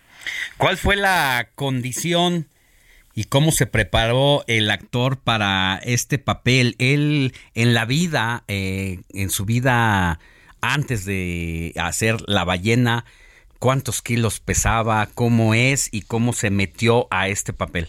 Mira, qué bueno que lo preguntas porque eh, eh, parte de ese gran esfuerzo artístico, histriónico que tuvo que, realizar Brendan Fraser fue precisamente el aumentar de peso. Eh, ha habido muchas especulaciones, pero se estima que más o menos eh, aumentó de 30 kilos, que es muchísimo, se le ve en la cara, una cara que ya es muy eh, obesa, y lo demás, todo el cuerpo que aparece en la película de un hombre que pesa más de 300 kilos, pues fue un, un traje prostático, sea, fueron este, de unas prótesis conformaron un traje que le hacen ver pues excesivamente obesas sus piernas, sus brazos, pero ese traje prostático pesaba muchísimo y él dice, Brendan Fraser, que al terminar de la filmación, cuando se lo quitaron, se sentía verdaderamente mareado. Por, porque tenía que soportar el peso de todos ese armazones de las, eh, de las próstatas que le pusieron eh, de las prótesis, perdón, de las prótesis que le pusieron en, las extremidades, pero él mismo tuvo que aumentar 30 kilos, pero más allá de eso, su actuación de esa gama de sentimientos que nos, eh, que nos transmite es efectivamente soberbia, Bueno, bueno, pues vale la pena le, eh, verla y bueno, entrará a la historia de los cuerpos transformados para un guion de cine. Que tengas buen día, mi querido Eduardo Marín. Prometo verla. Seguramente ganará, además de Brendan Fraser, que debe ganar, también debe ganar el Oscar a Mejor Maquillaje, precisamente por lo que comentaba. Perfecto. Un abrazo, buen día. Hasta luego, feliz domingo.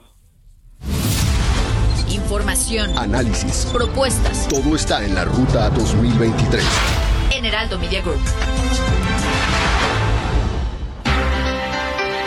Vámonos con los temas de los asuntos electorales. Hoy se cierran las precampañas tanto en Coahuila como en el Estado de México, donde se pondrá bueno este día porque las dos aspirantes, tanto del PRI y de la coalición como de Morena, cierran en el mismo lugar que este Escoco. Y vámonos con nuestro compañero eh, Gerardo García, quien está allá muy atento de este cierre de precampaña. Querido Gerardo, buenos días.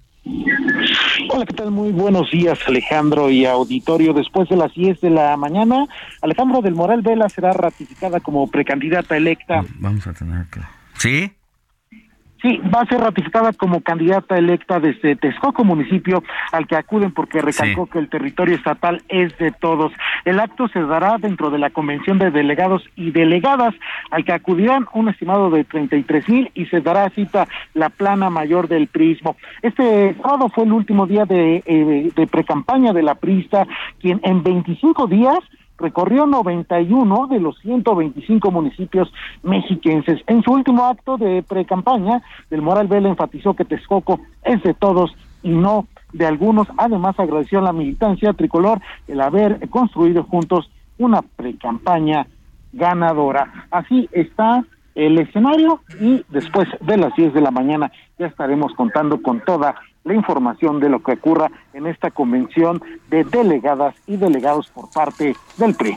Pues regresaremos contigo más adelante, querido Gerardo, porque será un cierre de precampaña que ya sabemos que más que pues, precampaña ya, nada más porque están respetando o siguiendo el guion de la autoridad electoral, pero ya sabemos que son candidatas prácticamente a la gubernatura. Que tengas buen día. Muy buenos días. Vámonos ahora hasta Coahuila, porque también allá se cierra la precampaña, aunque uno de los aspirantes eh, no está en, en la entidad, dado que Hiring for your small business? If you're not looking for professionals on LinkedIn, you're looking in the wrong place. That's like looking for your car keys in a fish tank. LinkedIn helps you hire professionals you can't find anywhere else, even those who aren't actively searching for a new job but might be open to the perfect role. In a given month, over 70% of LinkedIn users don't even visit other leading job sites. So start looking in the right place. With LinkedIn, you can hire professionals like a professional. Post your free job on linkedin.com slash spoken today. Pues se fue al Super Bowl. Pero mire, ya casi nos vamos a una pausa. Ese tema lo vamos a tratar al regresar. El candidato Armando Guadiana, quien tenía que cerrar hoy, pues decidió cerrar el día de ayer para irse a los Estados Unidos a ver el Super Bowl. Y Alex, ¿qué tal te quedaría un regalo de 90 mil pesos como mínimo, que es lo que cuesta un boleto para el Super Bowl? Lo dices porque el candidato Guadiana dijo que le regalaron. Sí, no, no lo compró él, se lo regalaron. ¿Qué te, ¿Cómo te gustaría un regalo así? No sé qué sale peor. Si tratar de decir que no tienes dinero, exceso de dinero para comprar un boleto, o decir que aceptaste un regalo de ese valor cuando no lo puedes aceptar por ley. Pero vamos a regresar con eso y más. La noticia no descansa. Usted necesita estar bien informado también el fin de semana. Esto es Informativo El Heraldo Fin de Semana. Regresamos.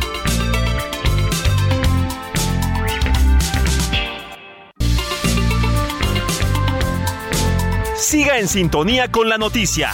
Alejandro Sánchez y el informativo Heraldo Fin de Semana. Continuamos.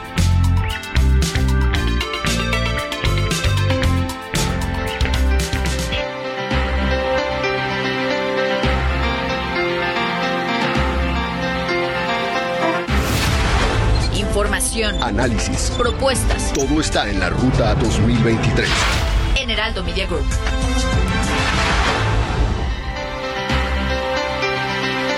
8 de la mañana con 30 minutos, hora del centro del país. Estamos de regreso en el informativo de fin de semana. Gracias por continuar con nosotros y si se acaba de conectar, de sintonizarnos, le agradecemos el favor de su atención, de mantenerse informado con el informativo de fin de semana. Vámonos hasta Coahuila con nuestra compañera Ethel Arredondo. Ella es jefa de información del Heraldo Radio La Laguna para que nos dé todos los detalles previos al cierre de precampañas en el estado de este domingo. Mi querida Ethel, ¿cómo estás y cómo están las cosas por allá? Hola, Ethel, nos... Hola. Hola, Ethel, buenos días. ¿Cómo están las Hola. cosas por allá? Hoy se cierran las precampañas en tu querido Coahuila. Hola, buenos, buenos días, ¿cómo estás? Así es, pues hoy ya 12 de febrero se cierran las precampañas. El pasado 14 de enero fue cuando inició este proceso con los precandidatos. Eh, aquí, este, en Coahuila, donde este 2013 vivirá un proceso electoral como en el Estado de México, hoy se llega al final de este periodo. Contrario a como se hicieron las alianzas en el Estado de México, aquí el Partido del Trabajo no entró a la alianza con Morena. En Coahuila se registraron dos coaliciones, una integrada por la Unidad Democrática de Coahuila, la UDC y el Partido Verde Ecologista, y la conformada por el PRI, Acción Nacional y el PRD. Entonces el próximo periodo importante pues ya es hasta el 28 de marzo y del 1 de abril cuando se van a registrar los precandidatos. Quien ya cerró pre-campaña ayer sábado fue Armando Guadiana, el abanderado de Morena estuvo en la Plaza de Toros de Saltillo, el ingeniero estuvo acompañado del líder nacional de Morena, Mario Delgado Carrillo. En una entrevista previa en la semana nos comentó que pues este sábado haría este cierre de precampaña porque Mario Delgado estaría hoy domingo pues en el cierre de precampaña en el Estado de México. El líder Mario Delgado dijo que el secreto de Morena es la unidad porque el pueblo unido jamás será vencido y detalló que todo Morena a nivel nacional le da el espaldarazo a Guadiana por su parte, en el último día de actividades de su precampaña, Manolo Jiménez Salinas hizo un llamado a todas las y los militantes y simpatizantes del revolucionario institucional a cerrar filas en torno a este proyecto ciudadano y participar en la elección interna, porque hoy van a tener ellos este proceso interno para la designación de su candidato, unas votaciones que también les servirán para practicar previamente al, proceso electoral con todo su, su equipo, ¿no? Y su gente que tienen en, su, en sus sectores. Manolo Jiménez se hizo presente en una reunión masiva a la que llamaron un megacrucero en Saltillo. Otro de los precandidatos, Lenín Pérez, del partido de la UDC, en víspera de concluir este periodo de precampaña, encabezó una movilización de UDCistas que se congregaron ellos en la Plaza Benjamín Canales, en la ciudad fronteriza de Acuña. UDC ha optado por llamar movimiento de los rebeldes del norte. Y, el, y hoy, hasta hoy domingo, concluirá su precampaña aquí en Torreón, el precandidato y, su, y ex subsecretario de Seguridad Federal, la Seguridad Pública Federal, Ricardo Mejía Verdeja.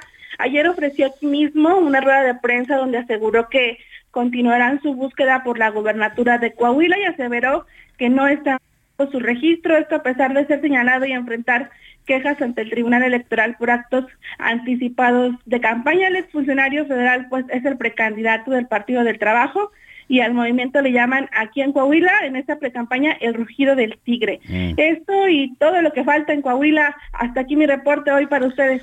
Bueno, Etel, primero decir que lo que ocurrió allá en Coahuila durante este proceso previo a las campañas formales ya que se llevarán en unas semanas, pues es que Coahuila, a diferencia del Estado de México, sí dio una sorpresa precisamente en la disputa interna de Morena por la precandidatura, porque como todos sabemos, eh, Ricardo Mejía Verdeja, pues era subsecretario de Seguridad Federal, salía en prácticamente dos, tres días a la semana con el presidente de la República en las mañaneras. Le dijeron que se moviera desde las altas esferas del poder y de Morena para que buscara la precandidatura para Morena y ahí iba haciendo su luchita cuando de pronto la decisión final de Morena dio una vuelta de campana porque el senador Armando Guadiana es quien precisamente se queda con la precandidatura y a pesar de los llamados que le hicieron a Ricardo Mejía para que se hiciera a un lado y se regresara a sus funciones de secretario, subsecretario de Seguridad Ciudadana Federal, pues simple y sencillamente dijo no voy de regreso y ya nadie me para y según él va por el PT a buscar la precandidatura, pero lo que dicen los expertos es que pues esta situación fractura a Morena y será difícil que Morena pueda salir avante eh, frente a un PRI que tiene una estructura bastante interesante en la forma en que se manejan las cosas allá. Y digo interesante si se quiere ver como una disciplina del partido para quienes les gusta la unidad interna, pues a diferencia del Estado de México, prácticamente Coahuila si llega con el PRI bien posicionado.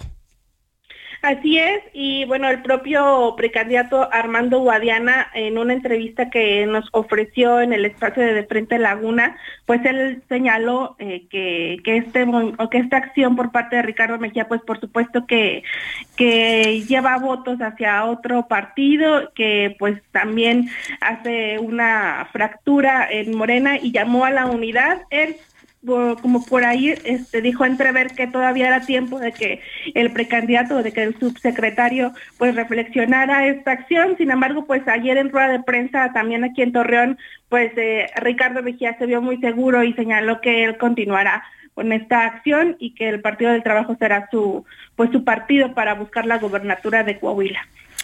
Bueno, pues muchas gracias y estaremos pendientes de ser necesario. Nos conectamos contigo más tardecito, mi querida. Que tengas buen día. Por supuesto, excelente domingo para ustedes.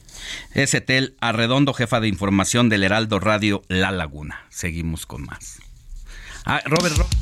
El mundo de la moda en mueble está en movimiento en Expo Mueble Internacional, la feria líder de muebles y decoración en América Latina. Encuentra lo último en tendencias, diseño y calidad en muebles para el hogar, oficina, jardín, infantil, decoración, entre otros. La cita es del 15 al 18 de febrero en Expo Guadalajara. Regístrate en www.expomuebleinternacional.com.mx. Comparte tus comentarios y denuncias en el WhatsApp del informativo fin de semana. Escríbenos o envíanos un mensaje de voz al 55 91 63 51 19.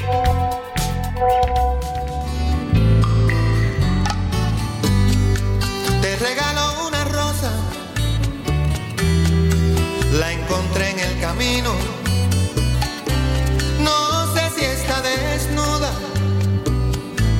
Tiene un solo vestido, no, no lo sé. Si la riega el verano o se embriaga de olvido. Si alguna vez fue amada o tiene amor escondido. 8 de la mañana con 39 minutos hora del centro del país.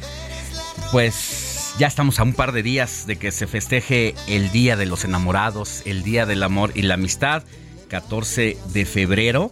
Y bueno, pues el tema de las rosas ha incrementado sus precios en las últimas semanas, mi querido Roberto Martínez. Exactamente, Alex. Ayer ya lo estábamos viendo ahí con el motorreportero que nos decía que algunos arreglos podían costar desde los 500 pesos hasta más de los 3 mil pesos de acuerdo al tamaño.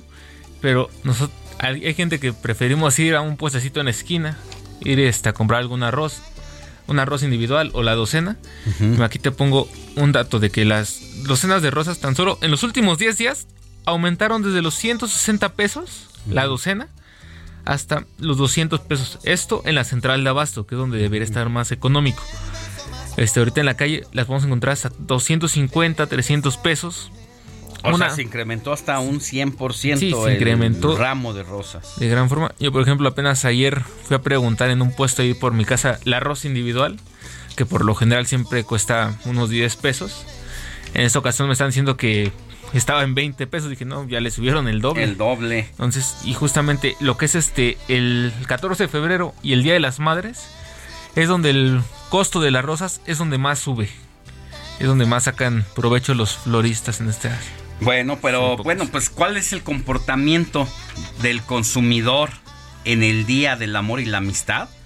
Bueno, pues mira, la industria del consumo y el comportamiento del consumo en la celebración del Día del Amor y la Amistad podemos conocerlo a partir de un estudio que se ha realizado comparativo respecto de 2022 al 2023 y quien hace este estudio de comportamiento del consumidor en el Día del Amor y la Amistad, pues es la firma Planning Quad y agradecemos a su director Iván Castro Rivadeneira, eh, director de esta consultoría que además eh, pues se encarga de hacer todo tipo de análisis y de estudios del consumidor, pero que en esta ocasión meten la mirada específicamente en el Día de los Enamorados. Querido Iván Castro, muy buenos días, ¿cómo está?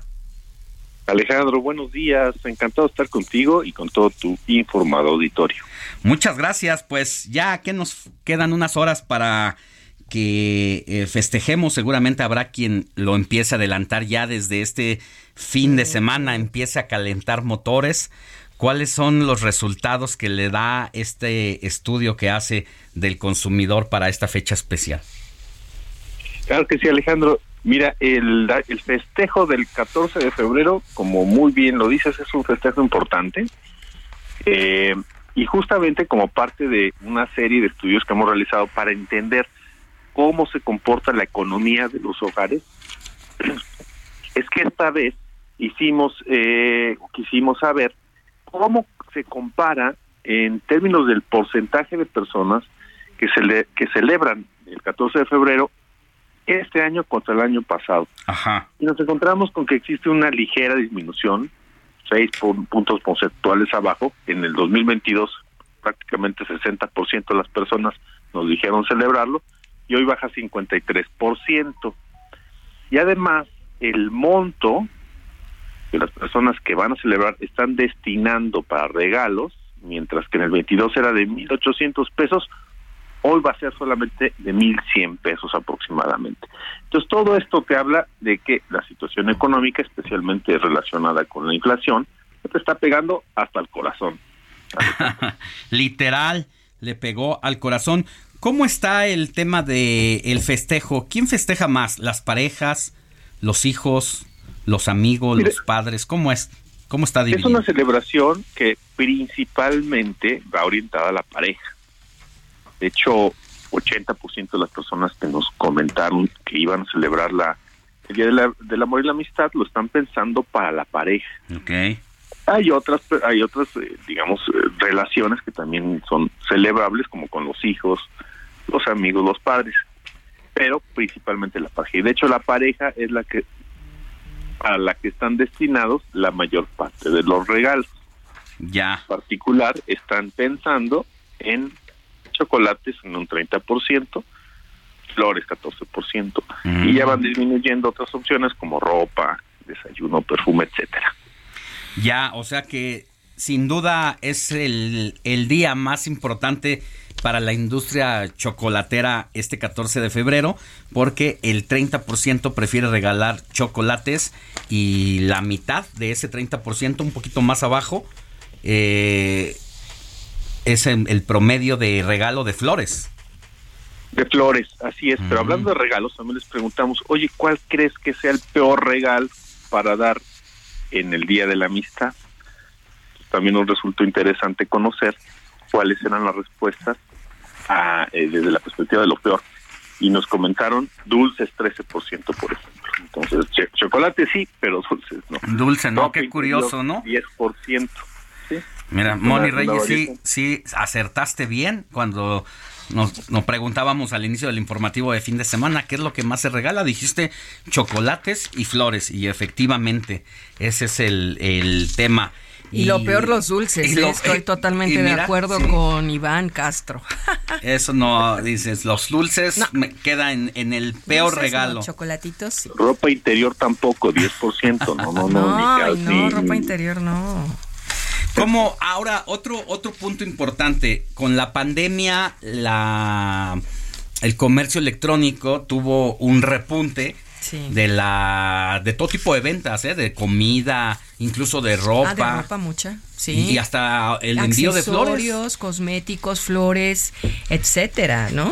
Pero Sí, ahora cómo estamos? Y seguimos Este, con los envíos Seguimos así. con el Sí. con la compra electrónica.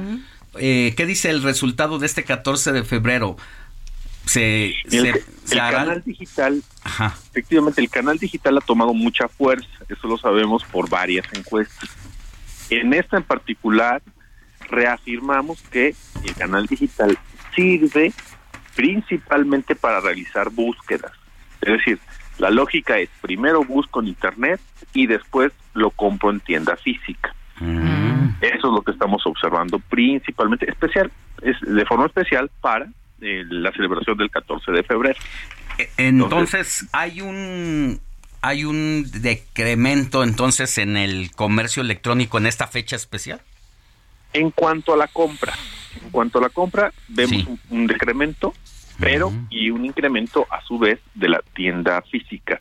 Pero como comentaba, es muy importante el canal digital, especialmente para saber qué vas a regalar. Ya. ¿Y cómo anda el tema de la búsqueda de las parejas en internet? ¿Eso también lo tienen medido?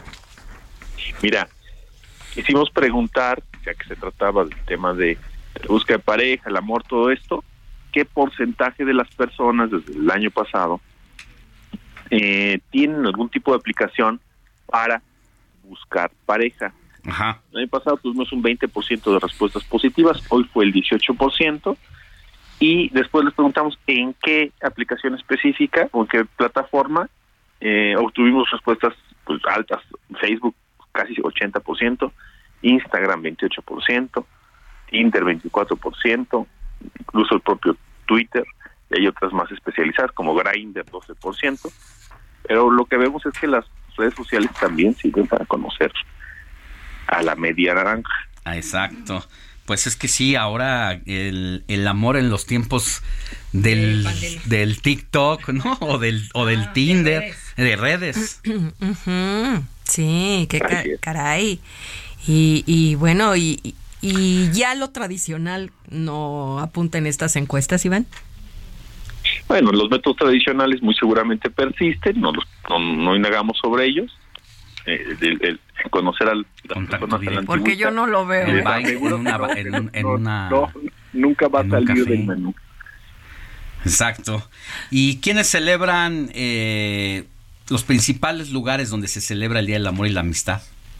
Bueno, hablando ya de la celebración, un 44% nos dijo, yo voy a estar en casa tranquilamente celebrándolo, un 28% en restaurantes, en la casa de mi pareja 23%. Hoteles. Y así nos vamos, los hoteles, o bueno, hoteles. No quisieron decir, ¿o sí? Solamente nos dijeron un 2%, pero ahí, ahí, seguramente hay, hay Dicen que hacen su agosto, ¿no? En, Sí. en San Valentín. Pero quizás esa información sí se la reservó el encuestado. Exacto. Eh, Conservaron el pudor. Pues muy interesante el, el proyecto, el análisis que hacen ustedes sobre estas entrevistas a los enamorados, a los amigos y a todo aquel que pues está de acuerdo en festejar. Pues ahí está. La conclusión es que el tema económico sí nos afectó este año y el, los recursos que se le destinan a los regalos disminuyeron notablemente. Es correcto. Bueno, pues muchas gracias eh, Iván Castro Rivadeneira, director de Planning Quad. Que tenga buen día. Al contrario, feliz 14 de febrero y un abrazo. Un abrazo, felicidades. Pues ahí está, mi querida Moni Reyes, dulces, definitivamente. Ay, no. No, coincides ¿a con la quién encuesta. Se le ocurre, claro. Chocolatitos, pero ese chocolatito, el oscuro.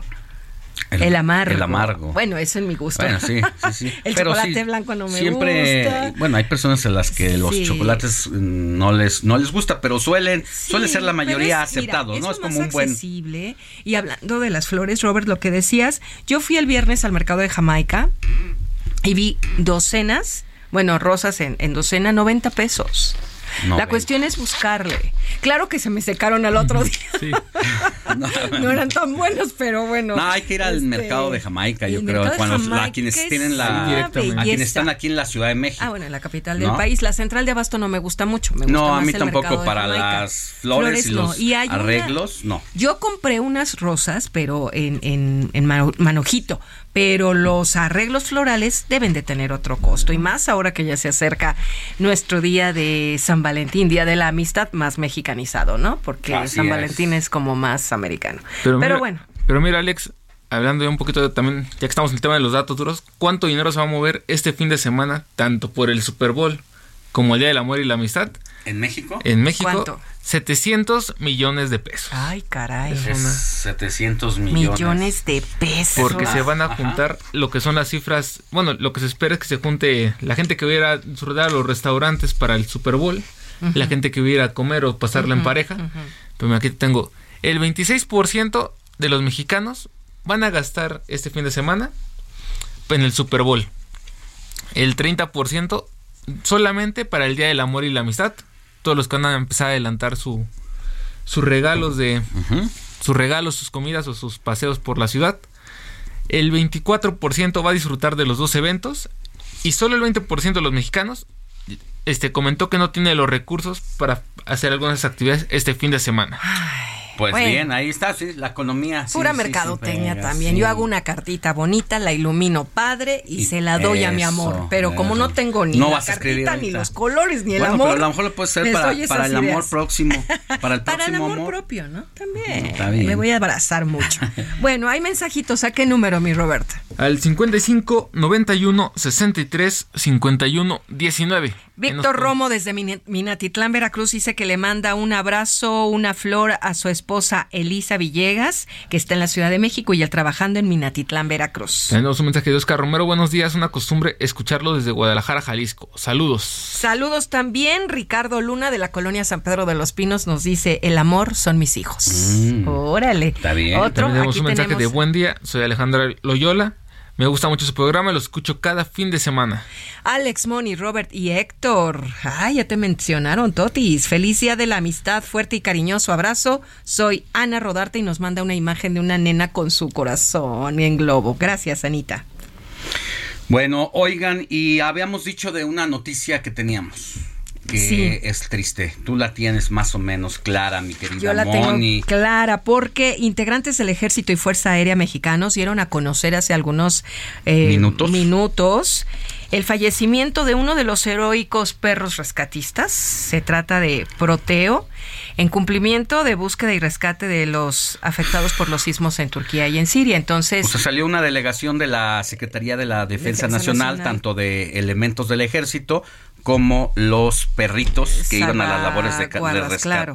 Entonces, y uno de ellos falleció. Falleció, falleció, eh, se- eh, las primeras informaciones y las versiones es que falleció dentro de una eh, un derrumbe de una casa. Pero esa manera de trascendido, formalmente formalmente no, lo se ha explicado de qué manera. Mucha gente dice, a ver, eh, no, no, no lo cuidaron, no lo sacaron, no le dieron, no lo etcétera, pero a lo que se sabe es que estaba en cumplimiento de su deber y eso nos debe de hacer sentir orgullosos, contentos y bien y creemos y realmente deseamos que sean muy bien tratados estos eh, perros rescatistas y un abrazo a su binomio humano.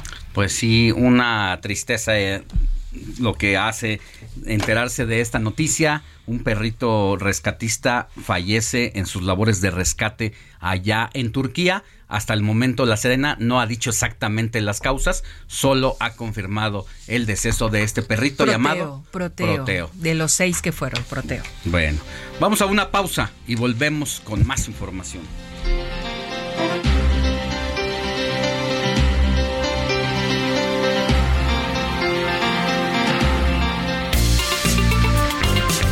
La noticia no descansa. Usted necesita estar bien informado también el fin de semana. Esto es Informativo El Heraldo Fin de Semana. Regresamos.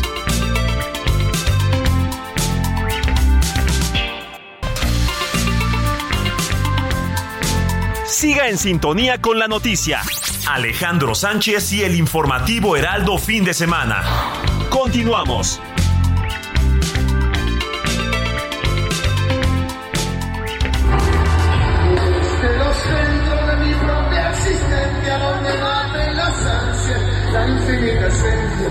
Cosas muy tuyas que yo no comprendo y cosas tan mías, pero es que yo no las veo. Supongo que pienso que yo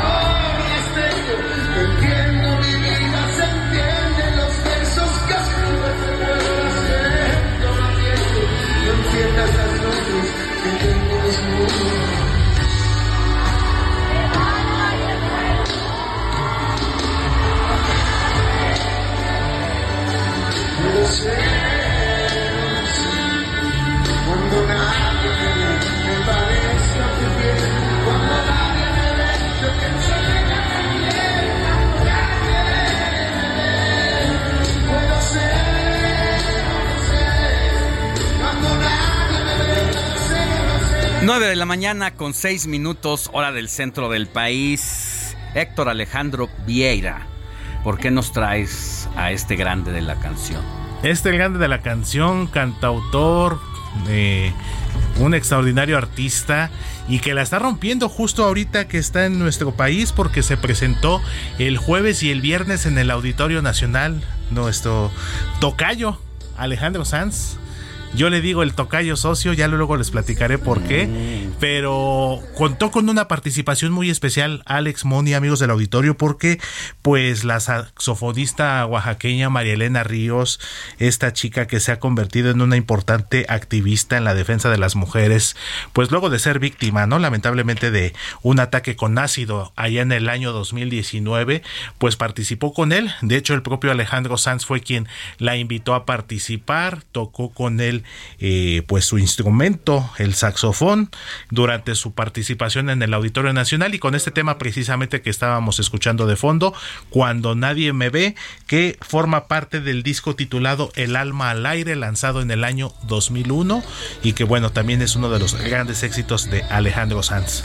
Alex, bueno, pues puros Alejandros. Acá el tocayo, que además es tocayo doble porque es Alejandro Sánchez. Ajá. Por eso es Alejandro Sanz. Doble. Eh, la verdad es que si de por sí es grande como un gigante de la música cantautor, pues estas acciones todavía lo magnifican porque tener esa sensibilidad de tener el timing de lo que está pasando en nuestro país, la lucha que está dando esta mujer que fue atacada en 2019 y cuyo agresor estuvo prácticamente a punto de ser liberado, de no ser porque ya se ha convertido para María Elena Ríos pues prácticamente un modo de vida, de ya no dar un paso atrás porque al final de cuentas se metió a esta batalla y cada acción que se haga en torno a su agresor pues la va a mantener fuerte y viva y que Alejandro Sanz la haya llevado a estos escenarios y que él mismo la haya cantado a ella esta canción y ella con su sax. La verdad es que fue una buena noche en esta gira musical que hace Alejandro Sanz en nuestro país. Así es, mi querido Alex, y no es la primera vez que Marilena es invitada por otros grandes artistas. No olvidemos que hace mucho, si mal no recuerdo, fue en el festival eh, Corona Capital, me parece que fue, La Maldita Vecindad. Precisamente también la invitó a participar. También una presentación muy emotiva. Y como bien lo dices, Alex, un país para Alejandro Sanz muy importante, no solamente profesional mente hablando, sino también a nivel personal, y él lo ha dicho abiertamente, México. México es prácticamente su segunda casa, su segundo país. Aquí fue donde consolidó su carrera. No olvidemos también que su ex esposa, Heidi Michelle, mexicana, de allá de Guadalajara. Entonces, sin lugar a dudas, el vínculo de México con Alejandro Sanz es muy, muy cercano, muy fuerte uno de los videos, yo recuerdo también un video de Alejandro Sanz de uno de sus grandes temas, lo grabó aquí en la Ciudad de México para ser exactos en el centro de Tlalpan, un tema que canta con la agrupación eh, irlandesa The Course, un tema titulado Una noche del año 2001 que grabaron aquí en la Ciudad de México, como les comento allá en el centro de Tlalpan. Entonces, sin lugar a dudas, la relación entre Alejandro Sanz y México es yo creo que de las más fuertes eh, en el medio artístico. Pues mira, Alejandro Sanz es y quiere tanto a México que la hija de Alejandro Sanz, Manuela Sanz, estudia y vive en nuestro país. Nada más. Vive aquí desde hace seis años, estudia la carrera de diseño de modas y la niña tiene una relación amorosa con un mexicano de nombre Alex también eh, y lleva seis años de noviazgo. Ay, hoy no es un santo, ¿eh? Hoy no es santo. De así que la verdad... Eh, sí quiere mucho a nuestro país y pudiendo tener la posibilidad de estudiar en cualquier otra parte del mundo, Manuela decidió y inmediatamente Alejandro Sanz la respaldó para que se viniera a vivir y a estudiar en México. Y quedarse aquí, exactamente, Alex. Entonces, pues no podía faltar nuestro tocayo en las efemérides de este domingo. Amiga mía, me encanta ese tema. Ah, por favor. Amiga mía del disco titulado Más de 1997 y considerado el más exitoso de su carrera. Otro para el diccionario. Cubole. ¿Qué para los mexicanismos? Y sí está, reconocida ahí, ¿eh? Sí está incluido el cubole. El cubole está incluido en este nuevo diccionario de mexicanismos. Bueno, lo trajimos ayer Hoy lo pues, saqué la mochila porque estaba pesado y se me olvidó. Se me olvidó, pero la otra semana lo traemos y, seguimos diciendo las, las palabras. Tengo esta palabra, está chida. O sea, la verdad me han criticado muchas personas. ¿Por qué dices chido, chido? ¿Se usa? Ya, ya se usa. Se usa. está bonita ese tema. Gracias. Exactamente, y seguimos con más. Y ya al ratito cerramos con la selección musical. No sé decir ni qué hacer Pudiera mandar en el alma la libertad es lo que hace falta. La gran final de la NFL está aquí. Y no te puedes perder nuestra emisión especial de Plan de Juego, con todo lo que necesitas saber antes de este emocionante encuentro. Santiago Corona y Diana Cortés te esperan el domingo 12 de febrero en punto de las 4 de la tarde, aquí en el Heraldo Radio.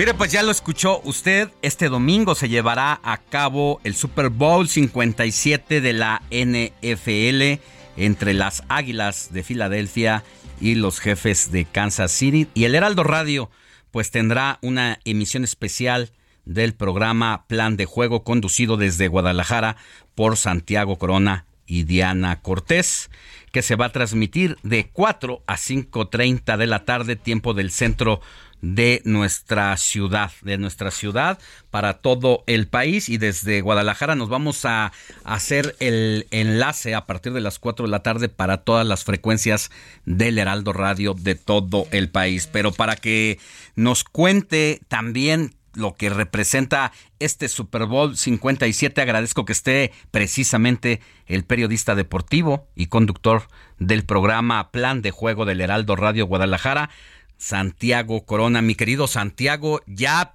todo listo para el Super Bowl y tú preparado para esta transmisión especial. Hola, estimado Alex, me da muchísimo gusto saludarte y por supuesto también a toda la audiencia del Heraldo eh, a lo largo de nuestro país, de México. Eh, estamos listos, Alex. Este es el día más importante pues para todos los que seguimos el eh, fútbol americano profesional de la NFL. Es un evento que inclusive muchas personas que quizá no sigan a esta liga a lo largo del año, bueno, por lo menos se enteran, quizá lo ven, eh, pero representa eh, pues la culminación de una temporada más de la NFL y insisto es un evento sumamente importante para todos nosotros. Sí, digo, más allá de la definición como deporte más popular y de la final de pues eh, estos grandes equipos de la NFL. Bueno, pues en el contorno, en el alrededor de todo esto está las apuestas, los comerciales, los ratings, los shows, los cantantes, el consumo de bebidas, el consumo de productos y de alimentos, no se diga el aguacate mexicano, pero sin duda uno de los espectáculos más esperados por los estadounidenses, ¿no? Sí, eh, mira, la NFL es eh, indudablemente una de las ligas eh, deportivas profesionales más importantes de los Estados Unidos, si no es que la más importante, y año tras año genera millones y millones de dólares. Tú lo has mencionado en todos estos temas, por ejemplo, el, tema de las, ah, ¿cómo se llama? Los comerciales que pasan en, en el Super Bowl, las grandes agencias publicitarias allá en los Estados Unidos, el día del Super Bowl es el estreno de estas eh, nuevas campañas eh, publicitarias, ¿no? El espectáculo de medio tiempo, el costo de los eh, boletos del Super Bowl, te lo paso rápidamente, creo que el más barato andaba por ahí de los cuatro mil dólares y el más caro por ahí del orden de los 22 mil dólares. Entonces, eh, eh, redondeando todo lo que es la justa deportiva, que pues eh, los, los jugadores de la NFL cuando llegan a esta gran liga provenientes de las ligas universitarias, pues claro que ellos aspiran primero a convertirse en profesionales y eventualmente pues a tener contratos millonarios que también año tras año seguimos la información de los los dineros que ganan estos jugadores empezando por el eh, quarterback Patrick Mahomes de los jefes de Kansas City que tiene el, el, eh, contrato más grande que firmó hace ya un par de años por 500 millones de dólares aproximadamente por 10 eh, años. Entonces sí es un es un gran gran negocio, pero también es un gran espectáculo y la cantidad de gente que arrastra es eh, impresionante. Y sobre todo, Alex, aquí en nuestro país somos, los mexicanos somos una gran afición. La NFL lo sabe, después de los Estados Unidos, por supuesto, saben que en México existe la mayor cantidad de aficionados a este deporte. Definitivamente, eh, bueno, pues no por nada, hasta hay un juego de temporada acá, ¿no? Que en otras ocasiones se ha llevado en el Estadio Azteca. Saben de la afición que hay de, de este lado, querido Santiago. Y bueno, ¿qué, qué, qué esperar ya en lo deportivo de este Supertazón número 57? Bueno, mira, Alex, eh, año tras año se habla o se espera más bien, ¿no? Que el Super Bowl sea un juego eh, muy parejo. Hay que recordar que no siempre ha sido un juego, no sé, ¿qué te gusta? Que se defina en el último minuto, que es algo que muchos aficionados quieren ver, ¿no? Un juego muy muy reñido, que no se cargue más para un lado que para otro por ahí a la mitad del partido, porque luego pues puede perder interés un juego, es algo eh, normal, ¿no? Entonces, pues sí, hay que esperar un juego eh, muy parejo, muy disputado en las casas de apuestas. Las Águilas de Filadelfia aparecen ya desde hace varios días como favoritos han dado fluctuando la cifra entre 1.5 y 2.5 puntos a favor de las Águilas de Filadelfia. Esto, pues seguramente a los aficionados, a los jefes de Kansas City no les eh, causa mucha gracia. Filadelfia llega como un equipo muy, muy balanceado. Kansas City es un equipo también muy poderoso a la ofensiva, aunque tiene una pequeña debilidad que es una lesión que trae ahí en el pie Patrick Mahomes. Se dice que está listo para jugar, pero yo no creo que esté al 100%. Entonces, pues eh, no soy muy partidario de hacer predicciones así muy precisas porque ninguno de los que analizamos la NFL, ninguno de los periodistas especializados, pues tenemos una bola de cristal, ¿no? Eh, el tema el tema de las apuestas es algo muy muy fuerte, pero me parece que Filadelfia tendría que sacar la victoria al menos por una diferencia de unos tres puntos, que sería el equivalente a un gol de campo. Muy bien. Querido Santiago Corona, periodista deportivo y conductor del programa Plan de Juego del Heraldo Radio Guadalajara, pues vamos a estar muy pendientes hoy a partir de las 4 de la tarde en que haces una conducción especial con la periodista también acompañado de Diana Cortés. Estaremos aquí sintonizándote. Que tengas buen día y mucha suerte en la transmisión de este domingo al rato a las 4 de la tarde. Muchísimas gracias, Alex. Esperamos a todo el auditorio que sigan conectados hoy de 4 a 5 y media, previo al kickoff del partido allá en Arizona, que arranca precisamente a las 5 y media, cuando nosotros terminamos esta transmisión especial. Bien, abrazo. Igualmente, gracias. Y vamos a hablar ahora precisamente del tema del aguacate, el consumo de este fruto mexicano con gran presencia en Estados Unidos. Agradezco que esté Juan Carlos Anaya en la línea telefónica, director del grupo Consultor de Mercados Agrícolas. Una buena noticia, ¿no, Juan Carlos? Que en estas fechas, pues el aguacate se cuela como uno de los preferidos del Super Bowl, el Super Tazón, y que pues eso al parecer pues beneficia a la economía mexicana y a los productores de aguacate. ¿Cómo estás? Buenos días. Buenos días Alejandro y la realidad pues el aguacate mexicano se ha vuelto el oro verde, pues, es el ganador del Super Bowl desde 2015 que se ha empezado la campaña que ha ido posicionando este producto en el gusto de México, pero también principalmente de Estados Unidos, donde más del 90% de las exportaciones va a ese mercado. Y este juego que fue, tiene un papel muy fundamental para la promoción del aguacate, que es el Super Bowl, ha sido muy importante para los productores y para las divisas que México adquiere con la exportación de este producto. Ahora, eh, en medio de todo esto, eh, conocemos que hay una denuncia llevada eh, a la producción mexicana de aguacate ante la Comisión Ambiental del TEMEC por ecocidio. ¿Cuál es el fondo de esta situación? Mira, son este, medidas que toman eh, no arancelaria los productores de Estados Unidos, algunos productores, donde ven la gran competencia por el aguacate mexicano, donde el aguacate de cada 10 aguacates que se consumen en Estados Unidos, del aguacate mexicano por su sabor porque es como un, una mantequilla, pues ha ido posesionando en el gusto de los consumidores de Estados Unidos. Sentimos que pues esta esta demanda que están presentando esta queja todavía tiene un proceso interno en Estados Unidos y veremos qué sucede si la, la representación comercial de Estados Unidos hará alguna denuncia, alguna presentación, alguna queja al gobierno mexicano y hay que estar muy atentos al respecto. Eh, sí es aceptada por eh, esta comisión que lleva al TEMEC. ¿Sí, ¿Sí puede ser aceptada esa denuncia? Sí puede ser aceptada, pero yo creo que hay los elementos que va a tener que tener la autoridad para que no tengamos algún daño. Lo que sí es cierto, la realidad es que sí se ha incrementado la superficie de aguacate en México, por eso México es el mayor productor del mundo, produciendo el, el 28% de la producción a nivel mundial. Y este año 2022 pues rompimos récord de producción con 2.6 millones de toneladas.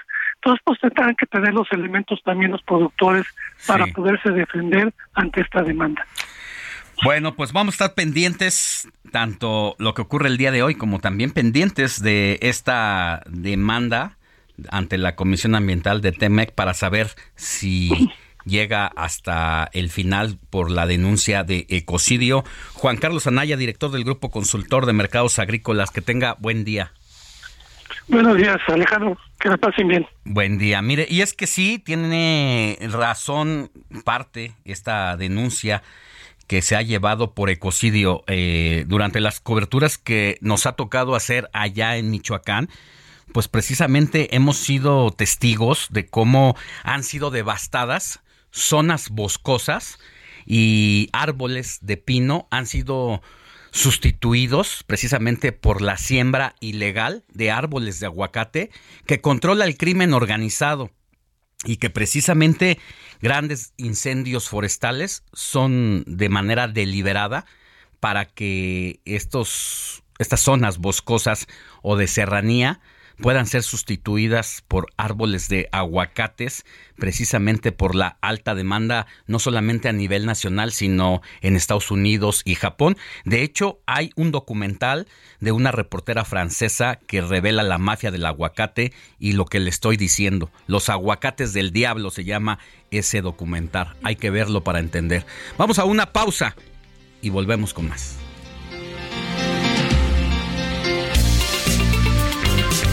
La noticia no descansa. Usted necesita estar bien informado también el fin de semana. Esto es Informativo El Heraldo Fin de Semana. Regresamos.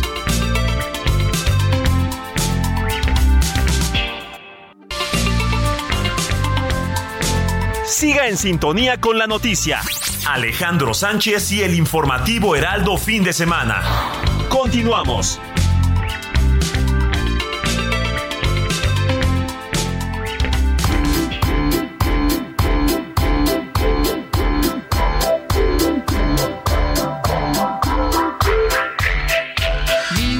Show, kicking with your torso. Boys getting high and the girls even more so. Wave your hands if you're not with a man. Can I kick it?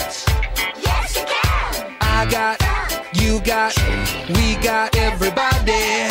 I got the gift, gonna stick it in the goal. It's time to move your body. Babylon back in business, can I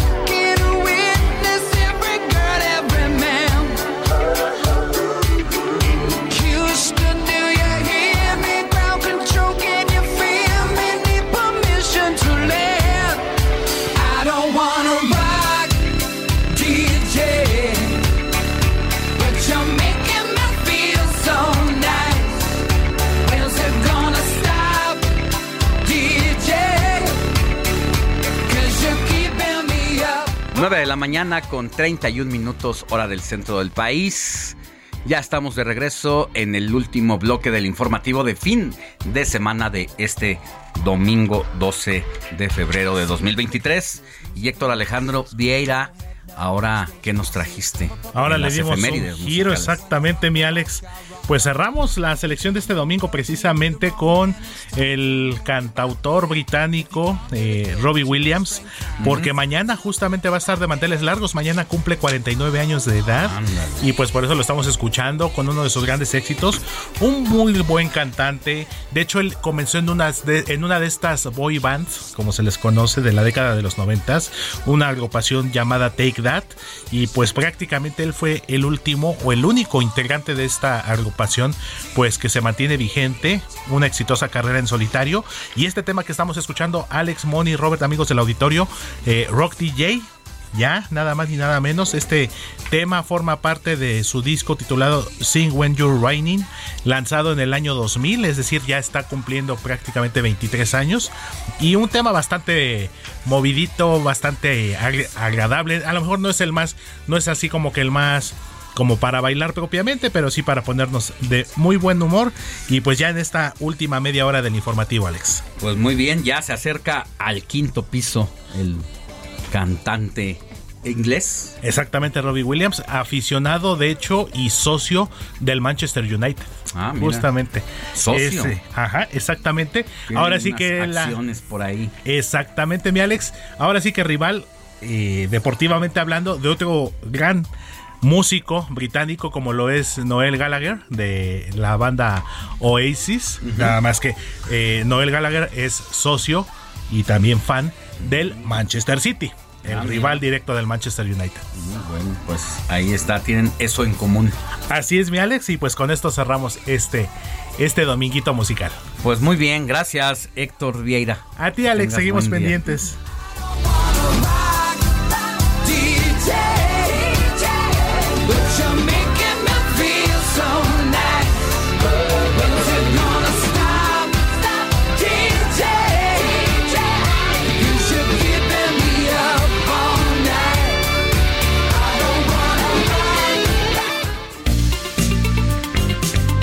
El informativo fin de semana también está en Twitter. Síguenos en arroba fin de semana HMX.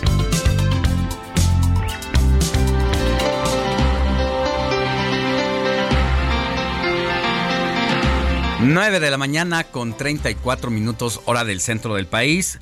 Moni Reyes, hay mensajitos. Hay mensajitos en el 55 91 63 51 19. Felipe Bravo nos escribe y nos dice la canción que canta Yuri, Yuri, nuestra cantante veracruzana llamada Esperanzas, la cantaron primero los Pecos. ¿Sabían ustedes eso? Bueno, pues lo acabamos de aprender. A ver si tenemos ahí la musiquita de fondo. No, ¿verdad? Sí. Avi, venga.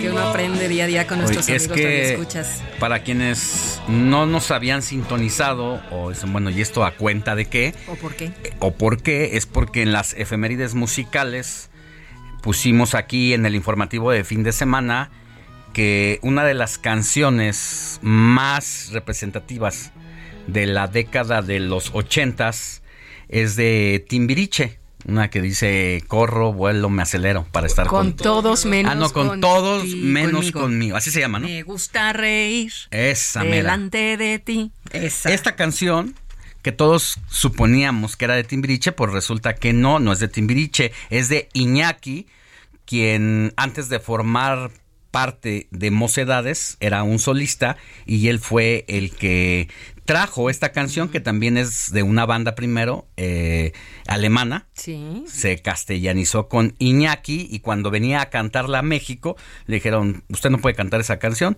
porque ya la tenemos predestinada para la banda Timbiriche Timbiriche. y al año siguiente ya había roto todas las eh, los primeros lugares de las radiodifusoras. Muy bien, bueno, por eso Felipe Bravo nos escribe y nos dice que Yuri, la canción de Esperanzas, primero la cantaron Los Pecos, la cual acabamos de escuchar.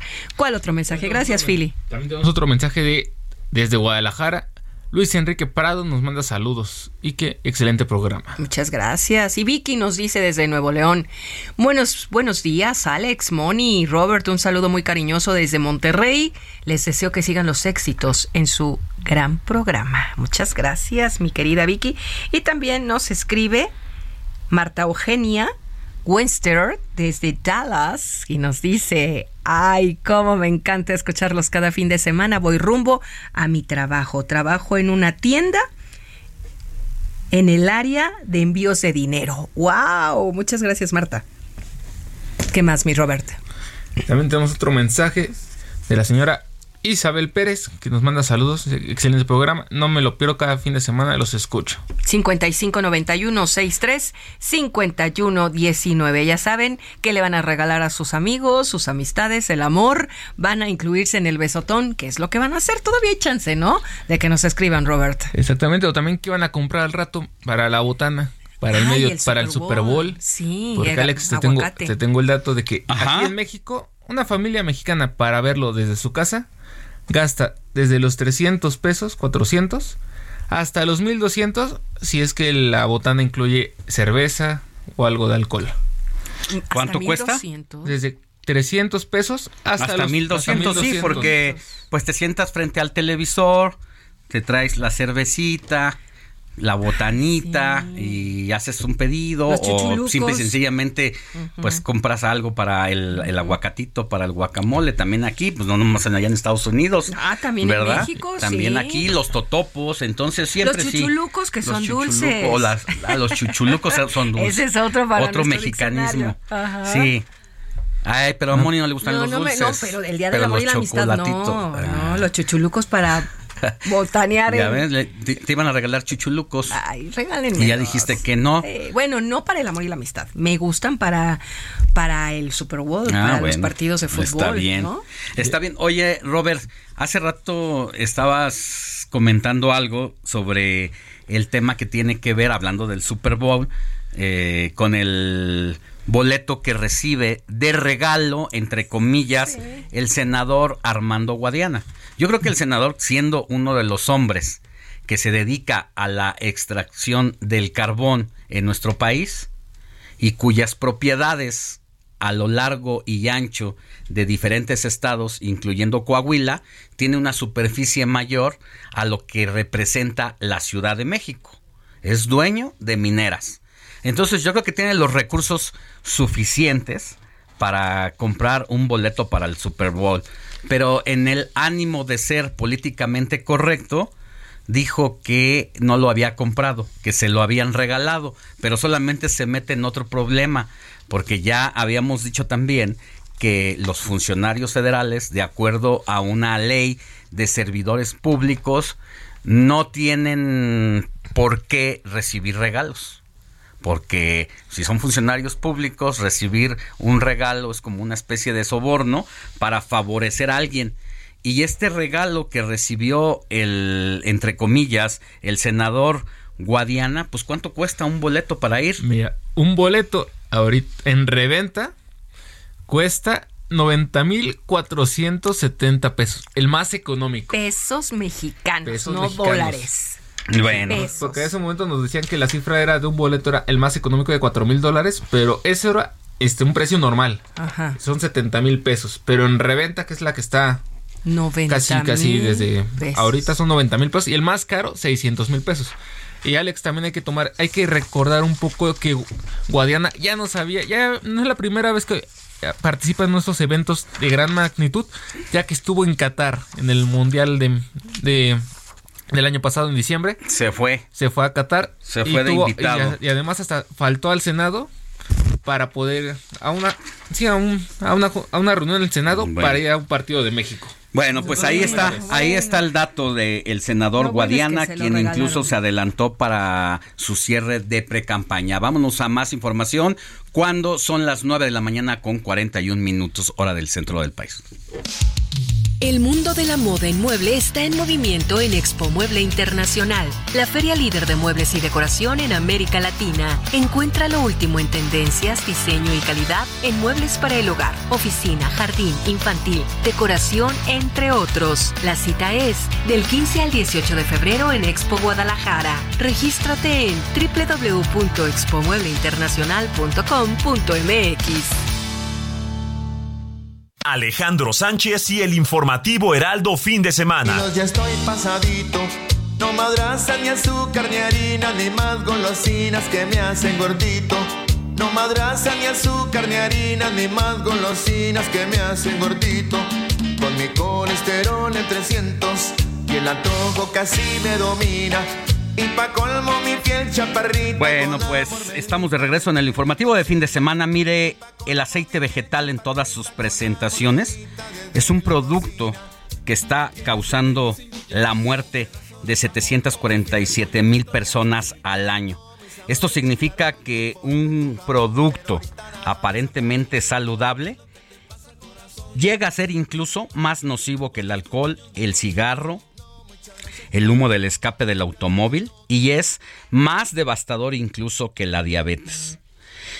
Eh, el aceite puede ser vegetal, de soya, maíz, canola, eh, girasol y hace daño precisamente al organismo.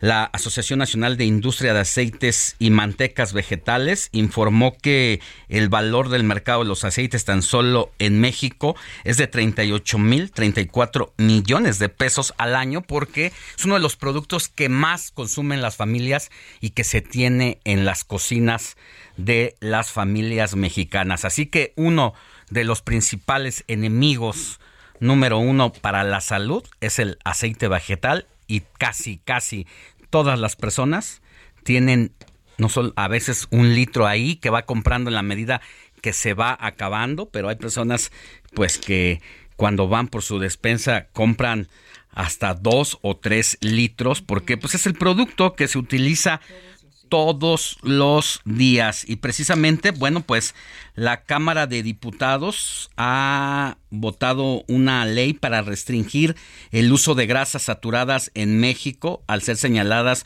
pues de que aumentan el riesgo. Agradezco que esté en la línea telefónica a la doctora Mariana Isabel, jefa de la carrera de nutrología de la FE Zaragoza de la UNAM. Doctora, muy buenos días, ¿cómo está? ¿Qué tema, no? Hola, buen día. Sí, un tema muy interesante para todos. para la Eh, salud de todos. Cuéntenos un poco cómo eh, el pues el cuerpo, la, los organismos, cómo no procesan estos alimentos, cómo, cómo es que se deteriora la salud poco a poco.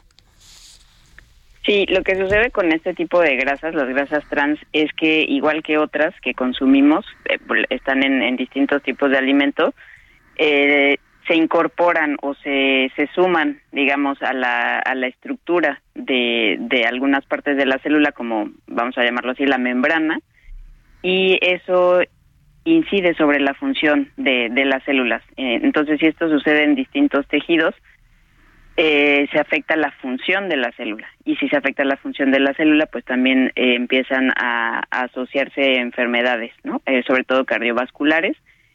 Y bueno, también relacionado con un consumo excesivo de este tipo de grasas, pues puede estar, no como, como eh, causante, pero eh, también la obesidad, ¿no? Entonces, si se suma eh, las grasas trans, la funcionalidad de las células y la obesidad, entonces es cuando empiezan a aparecer las enfermedades cardiovasculares principalmente.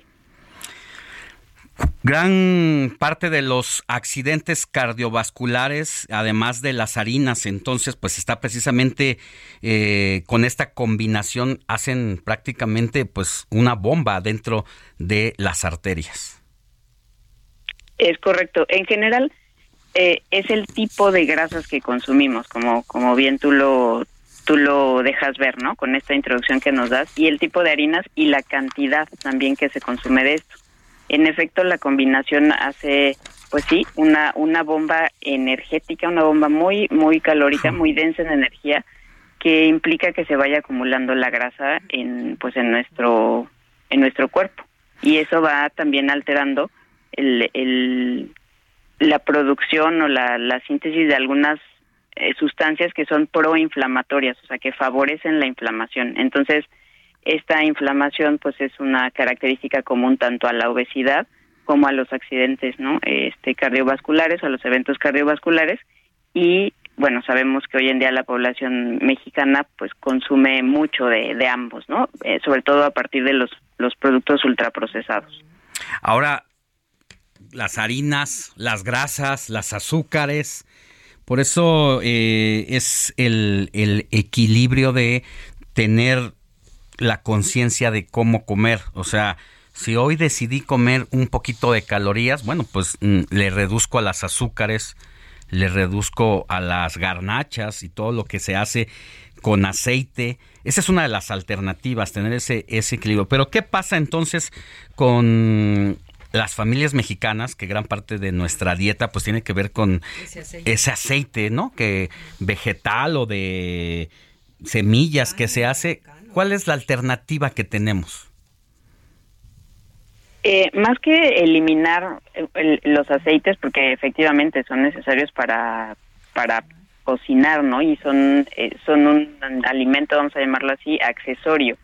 De lo que se trata es más bien de moderar la cantidad y de eh, a lo mejor ser más cautelosos en el en el uso y en las temperaturas que se da a estos aceites. El problema viene cuando se calientan demasiado y luego se reutilizan. esa es una práctica muy común eh, con ciertos alimentos, ¿no? Sobre todo como como tú dices, eh, ali- eh, alimentos este, de a pie de calle, ¿no? Antojitos, etcétera. Ajá. Podríamos sustituirlos con los famosos aceites de, semi, de, de semilla de girasol, de uva, de aguacate, de oliva, De coco. de coco también. De los que mencionaron, sí, excepto el de coco, justamente. Fíjense que se ha puesto de moda, se ha popularizado el uso Sí. de, del aceite de coco. Sin embargo, ¿qué creen? Resulta que el coco es como el de los muy pocos, si no es que el único alimento vegetal que tiene grasas saturadas. Grasas de las que no son saludables o que le llaman comúnmente que no son buenas. No, es- no es que sean malas, malas, sino eh, hay que consumirlas con moderación, pero desafortunadamente se ha descontextualizado un poco el uso de este tipo de grasa y además se calienta, o sea, ya el aceite de coco tiene, o la, la grasa de coco tiene, tiene estas grasas menos saludables y si luego además se utiliza para cocinar, la temperatura que se usa para eso, exacto, exactamente. Entonces es muy importante informar sobre, justamente, qué bueno que lo mencionaron, sobre este tipo de aceite, los otros que mencionaron. A ver, entonces para El que de quede coco, no. para que quede claro como Coco, no. alternativa a las familias. ¿Cuáles son los aceites? Semilla de me- que- girasol, de uva o el de aguacate girasol. o el de olivo. Uva, sí, aguacate, y olivo. Ajá. Los que en caso de usar aceite, también. pues es- usemos ese. Sí. Son muy Sí, sí. caros, pero podría ser una alternativa, ¿no? Eh, en el mercado hay bastantes opciones que, que de las que se puede disponer. Entonces, de, de todas estas que mencionaron, por ejemplo, el de soya se consume mucho, el aceite de, de soya se consume muy frecuentemente, entonces esa pudiera ser una alternativa. Ok. No, no necesariamente tiene que ser el de oliva, porque también en ese sentido eh, es el uso que le damos a los aceites. Pensemos en, bueno, Sí. voy a cocinar este, algo que va a lo mejor frito o voy a eh, eh, voy a cocinar una sopa. Bueno, no le voy a poner pues aceite de oliva, ¿no? Ese es mejor que, me- que lo consuma, vamos a llamarle así, crudo o que sea todavía Oh. más cuidadoso a la hora de someterlo al calor. Y con ¿no? mantequilla. También depende del uso. Porque también se llega a generar esta este uso de la mantequilla para, a- a- inclusive para hacer las pechugas asadas, ¿no? Sí, ahí también es eh, si, si realmente es mantequilla o si es margarina, No, ¿no? La mantequilla, claro. pues va a ser eh, de origen animal Sí. y entonces eh, el exceso, el exceso es lo que lo que nos daña y también ojo otra vez, ¿no? Con el, las temperaturas. Muchas veces eh, prendemos las, la sartén y al mismo tiempo agregamos esta grasa, ¿no? La, la mantequilla, por ejemplo. Claro, Entonces ya ajá. en lo que se calienta el sartén, en lo que se calienta la mantequilla, luego ah, ya me tardé en, en agregar lo que iba a poner a mi preparación. Entonces estamos sometiendo a altas temperaturas que pues le agregan este componente de, de transformación al, a la mantequilla que la va a hacer pues menos saludable, ¿no? De, lo- de por sí de lo que ya fuera. Y otra cosa, que también que el teflón es malo, que hay que mejor cocinar con acero, etcétera. Todo eso también influye. Así es, sí. Eh, tiene mucho que ver, como, como, como usted lo menciona, con las formas de preparación y, y en dónde se, En los se preparan materiales. los alimentos. Claro. Así otro es, sí. tema, otro Sí. tema importante. Bueno. Sí, sin duda. Doctora, un gusto platicar con usted y que nos dé estas alternativas. Doctora María Isabel Valdés, jefa de la carrera de nutriología de la FE Zaragoza de la UNAM. Que tenga buen día. Gracias, Muchas un gusto. gracias. Igualmente. Igualmente. buen día. Hasta luego. Hasta luego.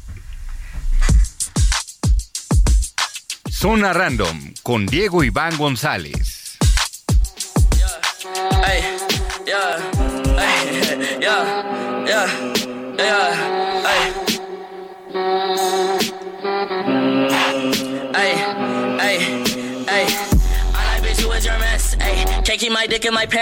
Antes de irnos y para cerrar con broche de oro, Diego Iván González. Hola, buenos días Alex, Moni, Robert y por supuesto a todo el auditorio que nos está escuchando.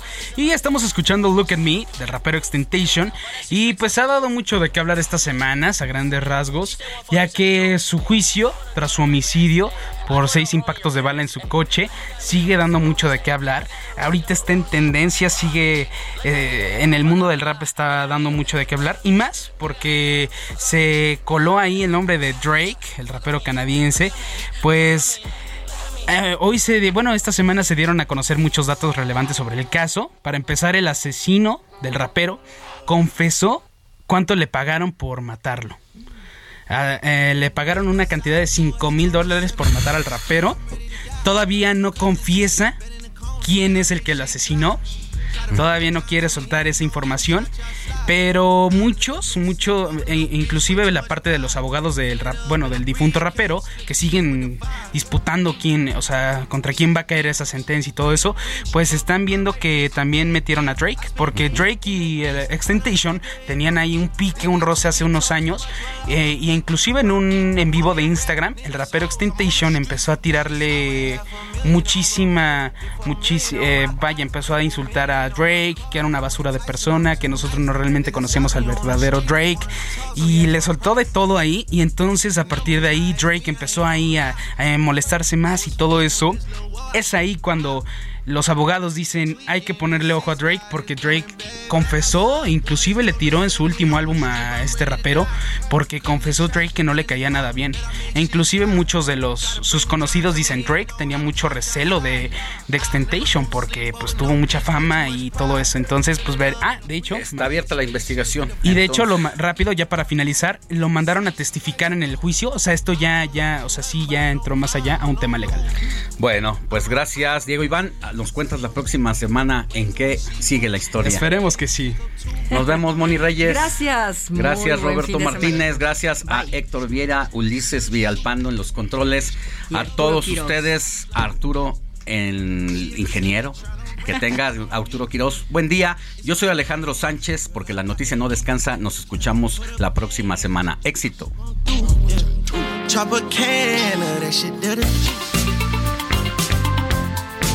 Heraldo Media Group presentó Alejandro Sánchez y el informativo Heraldo fin de semana. La información y el entretenimiento que usted necesita para estar enterado también en su descanso. Por el Heraldo Radio, con la H que sí suena y ahora también se escucha.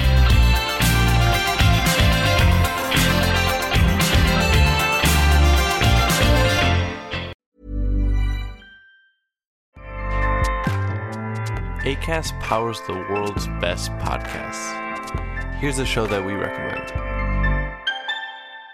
The Real Housewives is a guilty pleasure for most, but if you're looking to not feel guilty about that pleasure, tune in to Everything Iconic with me, Danny Pellegrino, where I break down all the messy moments and behind the scenes antics of Bravo's popular franchise. And on Everything Iconic, I also interview celebrity guests like Kelly Ripa, Kiki Palmer, Drew Barrymore, Cameron Diaz, and more about their guilty pleasures, their past work, and so much more. So if you're pop culture obsessed and find yourself watching way too much reality TV like me, tune in to Everything Iconic with Danny Pellegrino wherever you listen to podcasts. ACAST helps creators launch, grow, and monetize their podcasts everywhere. ACAST.com.